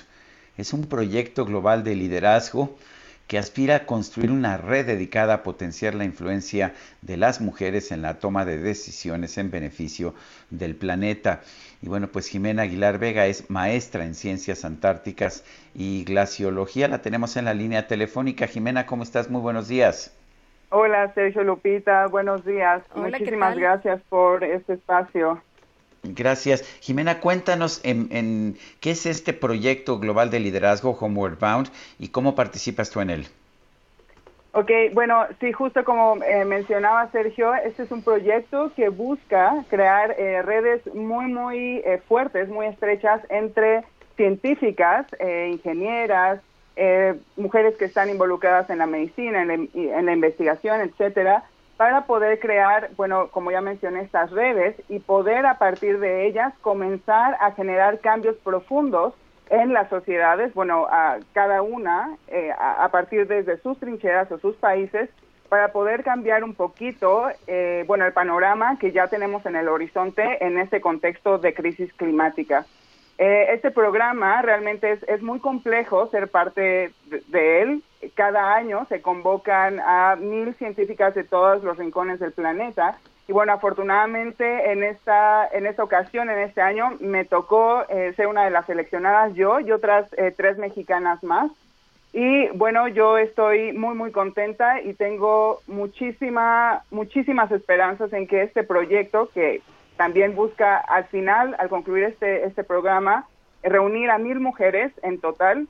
Y bueno, creo que a partir de este tipo de proyectos eh, sí podríamos comenzar a, esperar un cambio real y profundo eh, para nuestro planeta, para bien de nuestro planeta. Jimena, mucho se ha dicho que debíamos haber empezado hace ya mucho tiempo con acciones importantes para el planeta. ¿Cómo ves? ¿Estamos a tiempo? ¿Tenemos que hacer las cosas ya, pero en calidad de urgente?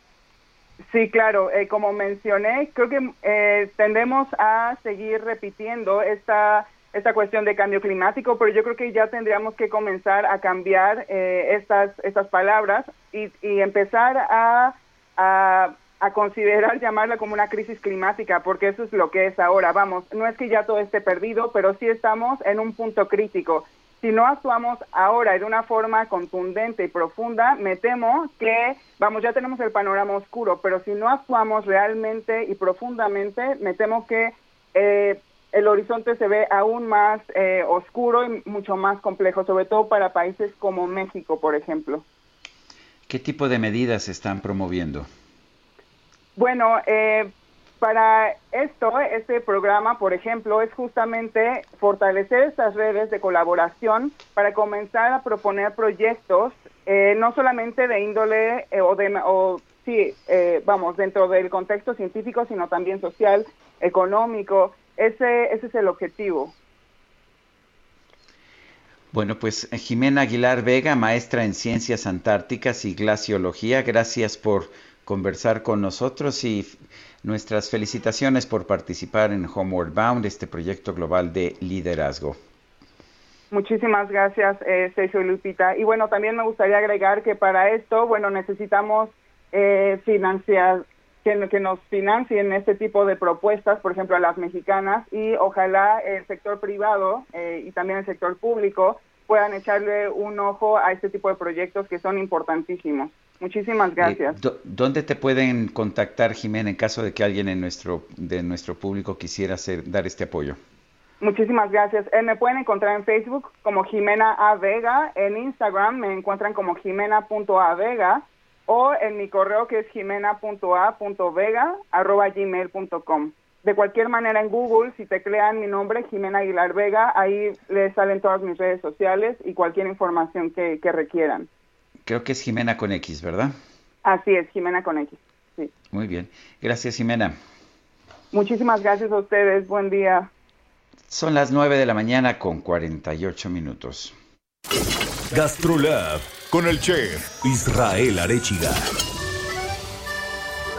Me toca presentarte, mi querido chef, pero yo creo que lo va a tener que hacer Sergio. Ah, estás, estás otramente ocupada. A ver, Israel, nos, este, nos despedimos, nos olvidamos de Guadalupe y cuéntanos qué está, qué está engullendo nuestra compañerita. Mi querido Sergio, qué gusto saludarte a ti y a todo el auditorio. Pues sí, Lupita está muy entretenida con unas tostitas de salmón, un salmón marinado, que, que este salmón marinado es un salmón noruego. Y ahorita platicaremos de eso, no nos vamos a, no vamos a entrar en tanta polémica con el tema de, las salmoneras y todo esto, pero este es un salmón noruego que nosotros curamos con una técnica ancestral noruega, que es, que es una técnica muy común de toda la parte nórdica, y es un gravlax. El gravlax es una curación hecha con sal y azúcar durante periodos prolongados de tiempo, puede ir, puede ir, desde 2 o 3 horas hasta 12 o 24 horas, y esta curación, esta sal y este azúcar empiezan como a cocinar, por llamarlo de alguna manera, la capa externa del salmón y entonces por dentro va quedando eh, un sabor muy sutil y por fuera un sabor un poquito salino que, por lo que veo mi querida Lupita está disfrutando bastante y después se deja con un poquito de cítricos y un aceite. El salmón es una de las especies más particulares del reino animal y es, solo para que se den una idea, la primer especie animal que ha sido modificada genéticamente para el consumo humano. Eso no es necesariamente bueno. ¿No? Entonces, eh, realmente el salmón se modificó genéticamente para que en menos tiempo pudiera alcanzar el doble de tamaño. Y ahí después ya viene una serie de polémicas con el tema de las salmoneras, principalmente en Chile, porque recordemos que el salmón no, o sea, el, origen del salmón es el norte del mundo, ¿no? Entonces, el, salmón no tiene nada que hacer en los mares del sur, en los mares australes. Sin embargo, se lleva a Chile eh, como, como un proyecto que económicamente funcionó muy bien, pero que lamentablemente la huella de carbono que dejó en el mar y todo y todo el desastre ecológico que hay alrededor de las salmoneras, pues es un tema que, eso habrá que platicarlo en algún otro momento con más tiempo, ¿no? Ya lo he platicado en el programa de radio los fines de semana, pero eh, bueno, este es un salmón noruego que, que si ustedes si ustedes lo ven detenidamente, el salmón canadiense de Alaska o de Noruega no es tan bonito y no tiene tanto color como el salmón chileno pero eso es porque el salmón chileno se alimenta también junto con otras cosas, este, una mezcla de antibióticos incluso con carotenos y por eso tiene un color bastante, bastante particular, pero naturalmente el salmón no tiene un color tan brillante, ¿no? Este es un salmón un poquito más opaco, así es como te das cuenta muy fácilmente si es un salmón eh, de Alaska, de Canadá, de Islandia o de Noruega, comparado con uno de Chile, ¿no? El, el, color es más apagado y otro de los datos curiosos es de que esos carotenos eh, los obtienen de manera natural con los crustáceos y es el mismo caroteno que obtienen los flamingos, por ejemplo, con el color. Entonces, el color que tienen tanto los flamingos como el salmón es de este caroteno que obtienen de los crustáceos, ¿no? Otro de los datos también es que hay que ser muy cuidadosos en el consumo de salmón si tenemos el ácido úrico elevado porque son muy ricos en purinas y estas purinas se convierten al final en ácido úrico, ¿no? Entonces, sí hay que tener mucho cuidado al momento y de uno que piensa que consumes salmón y es muy y es muy, sano. al final la, la, especie es muy rica en omega 3 en muchas vitaminas. Realmente la especie como tal eh, sí, es, sí es un gran aliado para la alimentación, pero hay que ser cuidadosos, ¿no? O sea, hay que ser cuidadosos de, de, qué origen tiene, cómo lo consumimos, si la salmonera de la que proviene particularmente del sur del mundo, pues no tiene problemas con, con, todo, con todo lo que hay alrededor del desastre ecológico y con el tema de, eh, pues de la alimentación, ¿no? Que al final se ha modificado tanto genéticamente el salmón que un salmón de 3 o 4 meses de edad puede alcanzar 5, 6 o 7 kilos, ¿no? Imagínense esa locura cuando normalmente un salmón eh, de manera natural eh, el ciclo es de 2 a 3 años y muchas veces eh, solamente pueden desovar una vez porque una vez que desoban los salmones mueren para que de él coman las crías, ¿no? Entonces el proceso es muy largo e incluso tiene la capacidad de apagar su organismo durante 4 meses para nadar arriba arriba sin alimentarse durante cuatro meses y poder desovar, ¿no? Entonces, imagínense qué, qué diferencia hay entre, esa, entre ese ciclo natural y un ciclo tocado por el hombre en el que en seis meses tienes un salmón de 7 kilos que te puedes consumir eh, de manera inmediata, ¿no? Entonces sí hay que ser cuidadosos. Hablando de cuidar el planeta, ¿no? Sí, no hay que satanizarlo, pero tampoco creamos que cualquier salmón este, pues nos pueda alimentar de manera sana, ¿no? Hay que ser cuidadosos con eso, pero bueno, este es un salmón noruego que espero que hayas disfrutado. Lo disfruté como no tengas una idea, estaba delicioso. Pues qué gusto. Muchísimas Un abrazo, Sergio, y a todo el auditorio. Bueno, pues uh, son las 9 de la mañana con 53 minutos. No, no sé si nos dé tiempo todavía de ir al último resumen. Ya, nos no, falta. No, ya no nos falta sería tiempo. todo. Pues este parece que sí. Mejor, mejor nos despedimos con un poquito de música de Willy Colón. Me parece eh, saludable. Hoy no, omitimos este último resumen por falta de tiempo, pero Guadalupe Juárez, pues ahora sí, se nos acabó el tiempo. Vámonos entonces, que la pasen todos muy bien, que disfruten este día y yo, pues ya sabes, eh, como dicen, eh, barriga llena, corazón contento. Pues eh, debes tener la cara muy contentita. Nos escuchamos mañana en punto de las 7 de la mañana. Hasta entonces, gracias de todo corazón. Está flojo y no hay clientes para trabajar. Carro pasa muy despacito por la avenida. No tiene marcas, pero todos saben que policía. Mm. Pedro Navaja, las manos siempre dentro al gabán. Mira y sonríe y el diente. Heraldo Media Group presentó Sergio Sarmiento y Lupita Juárez por El Heraldo Radio.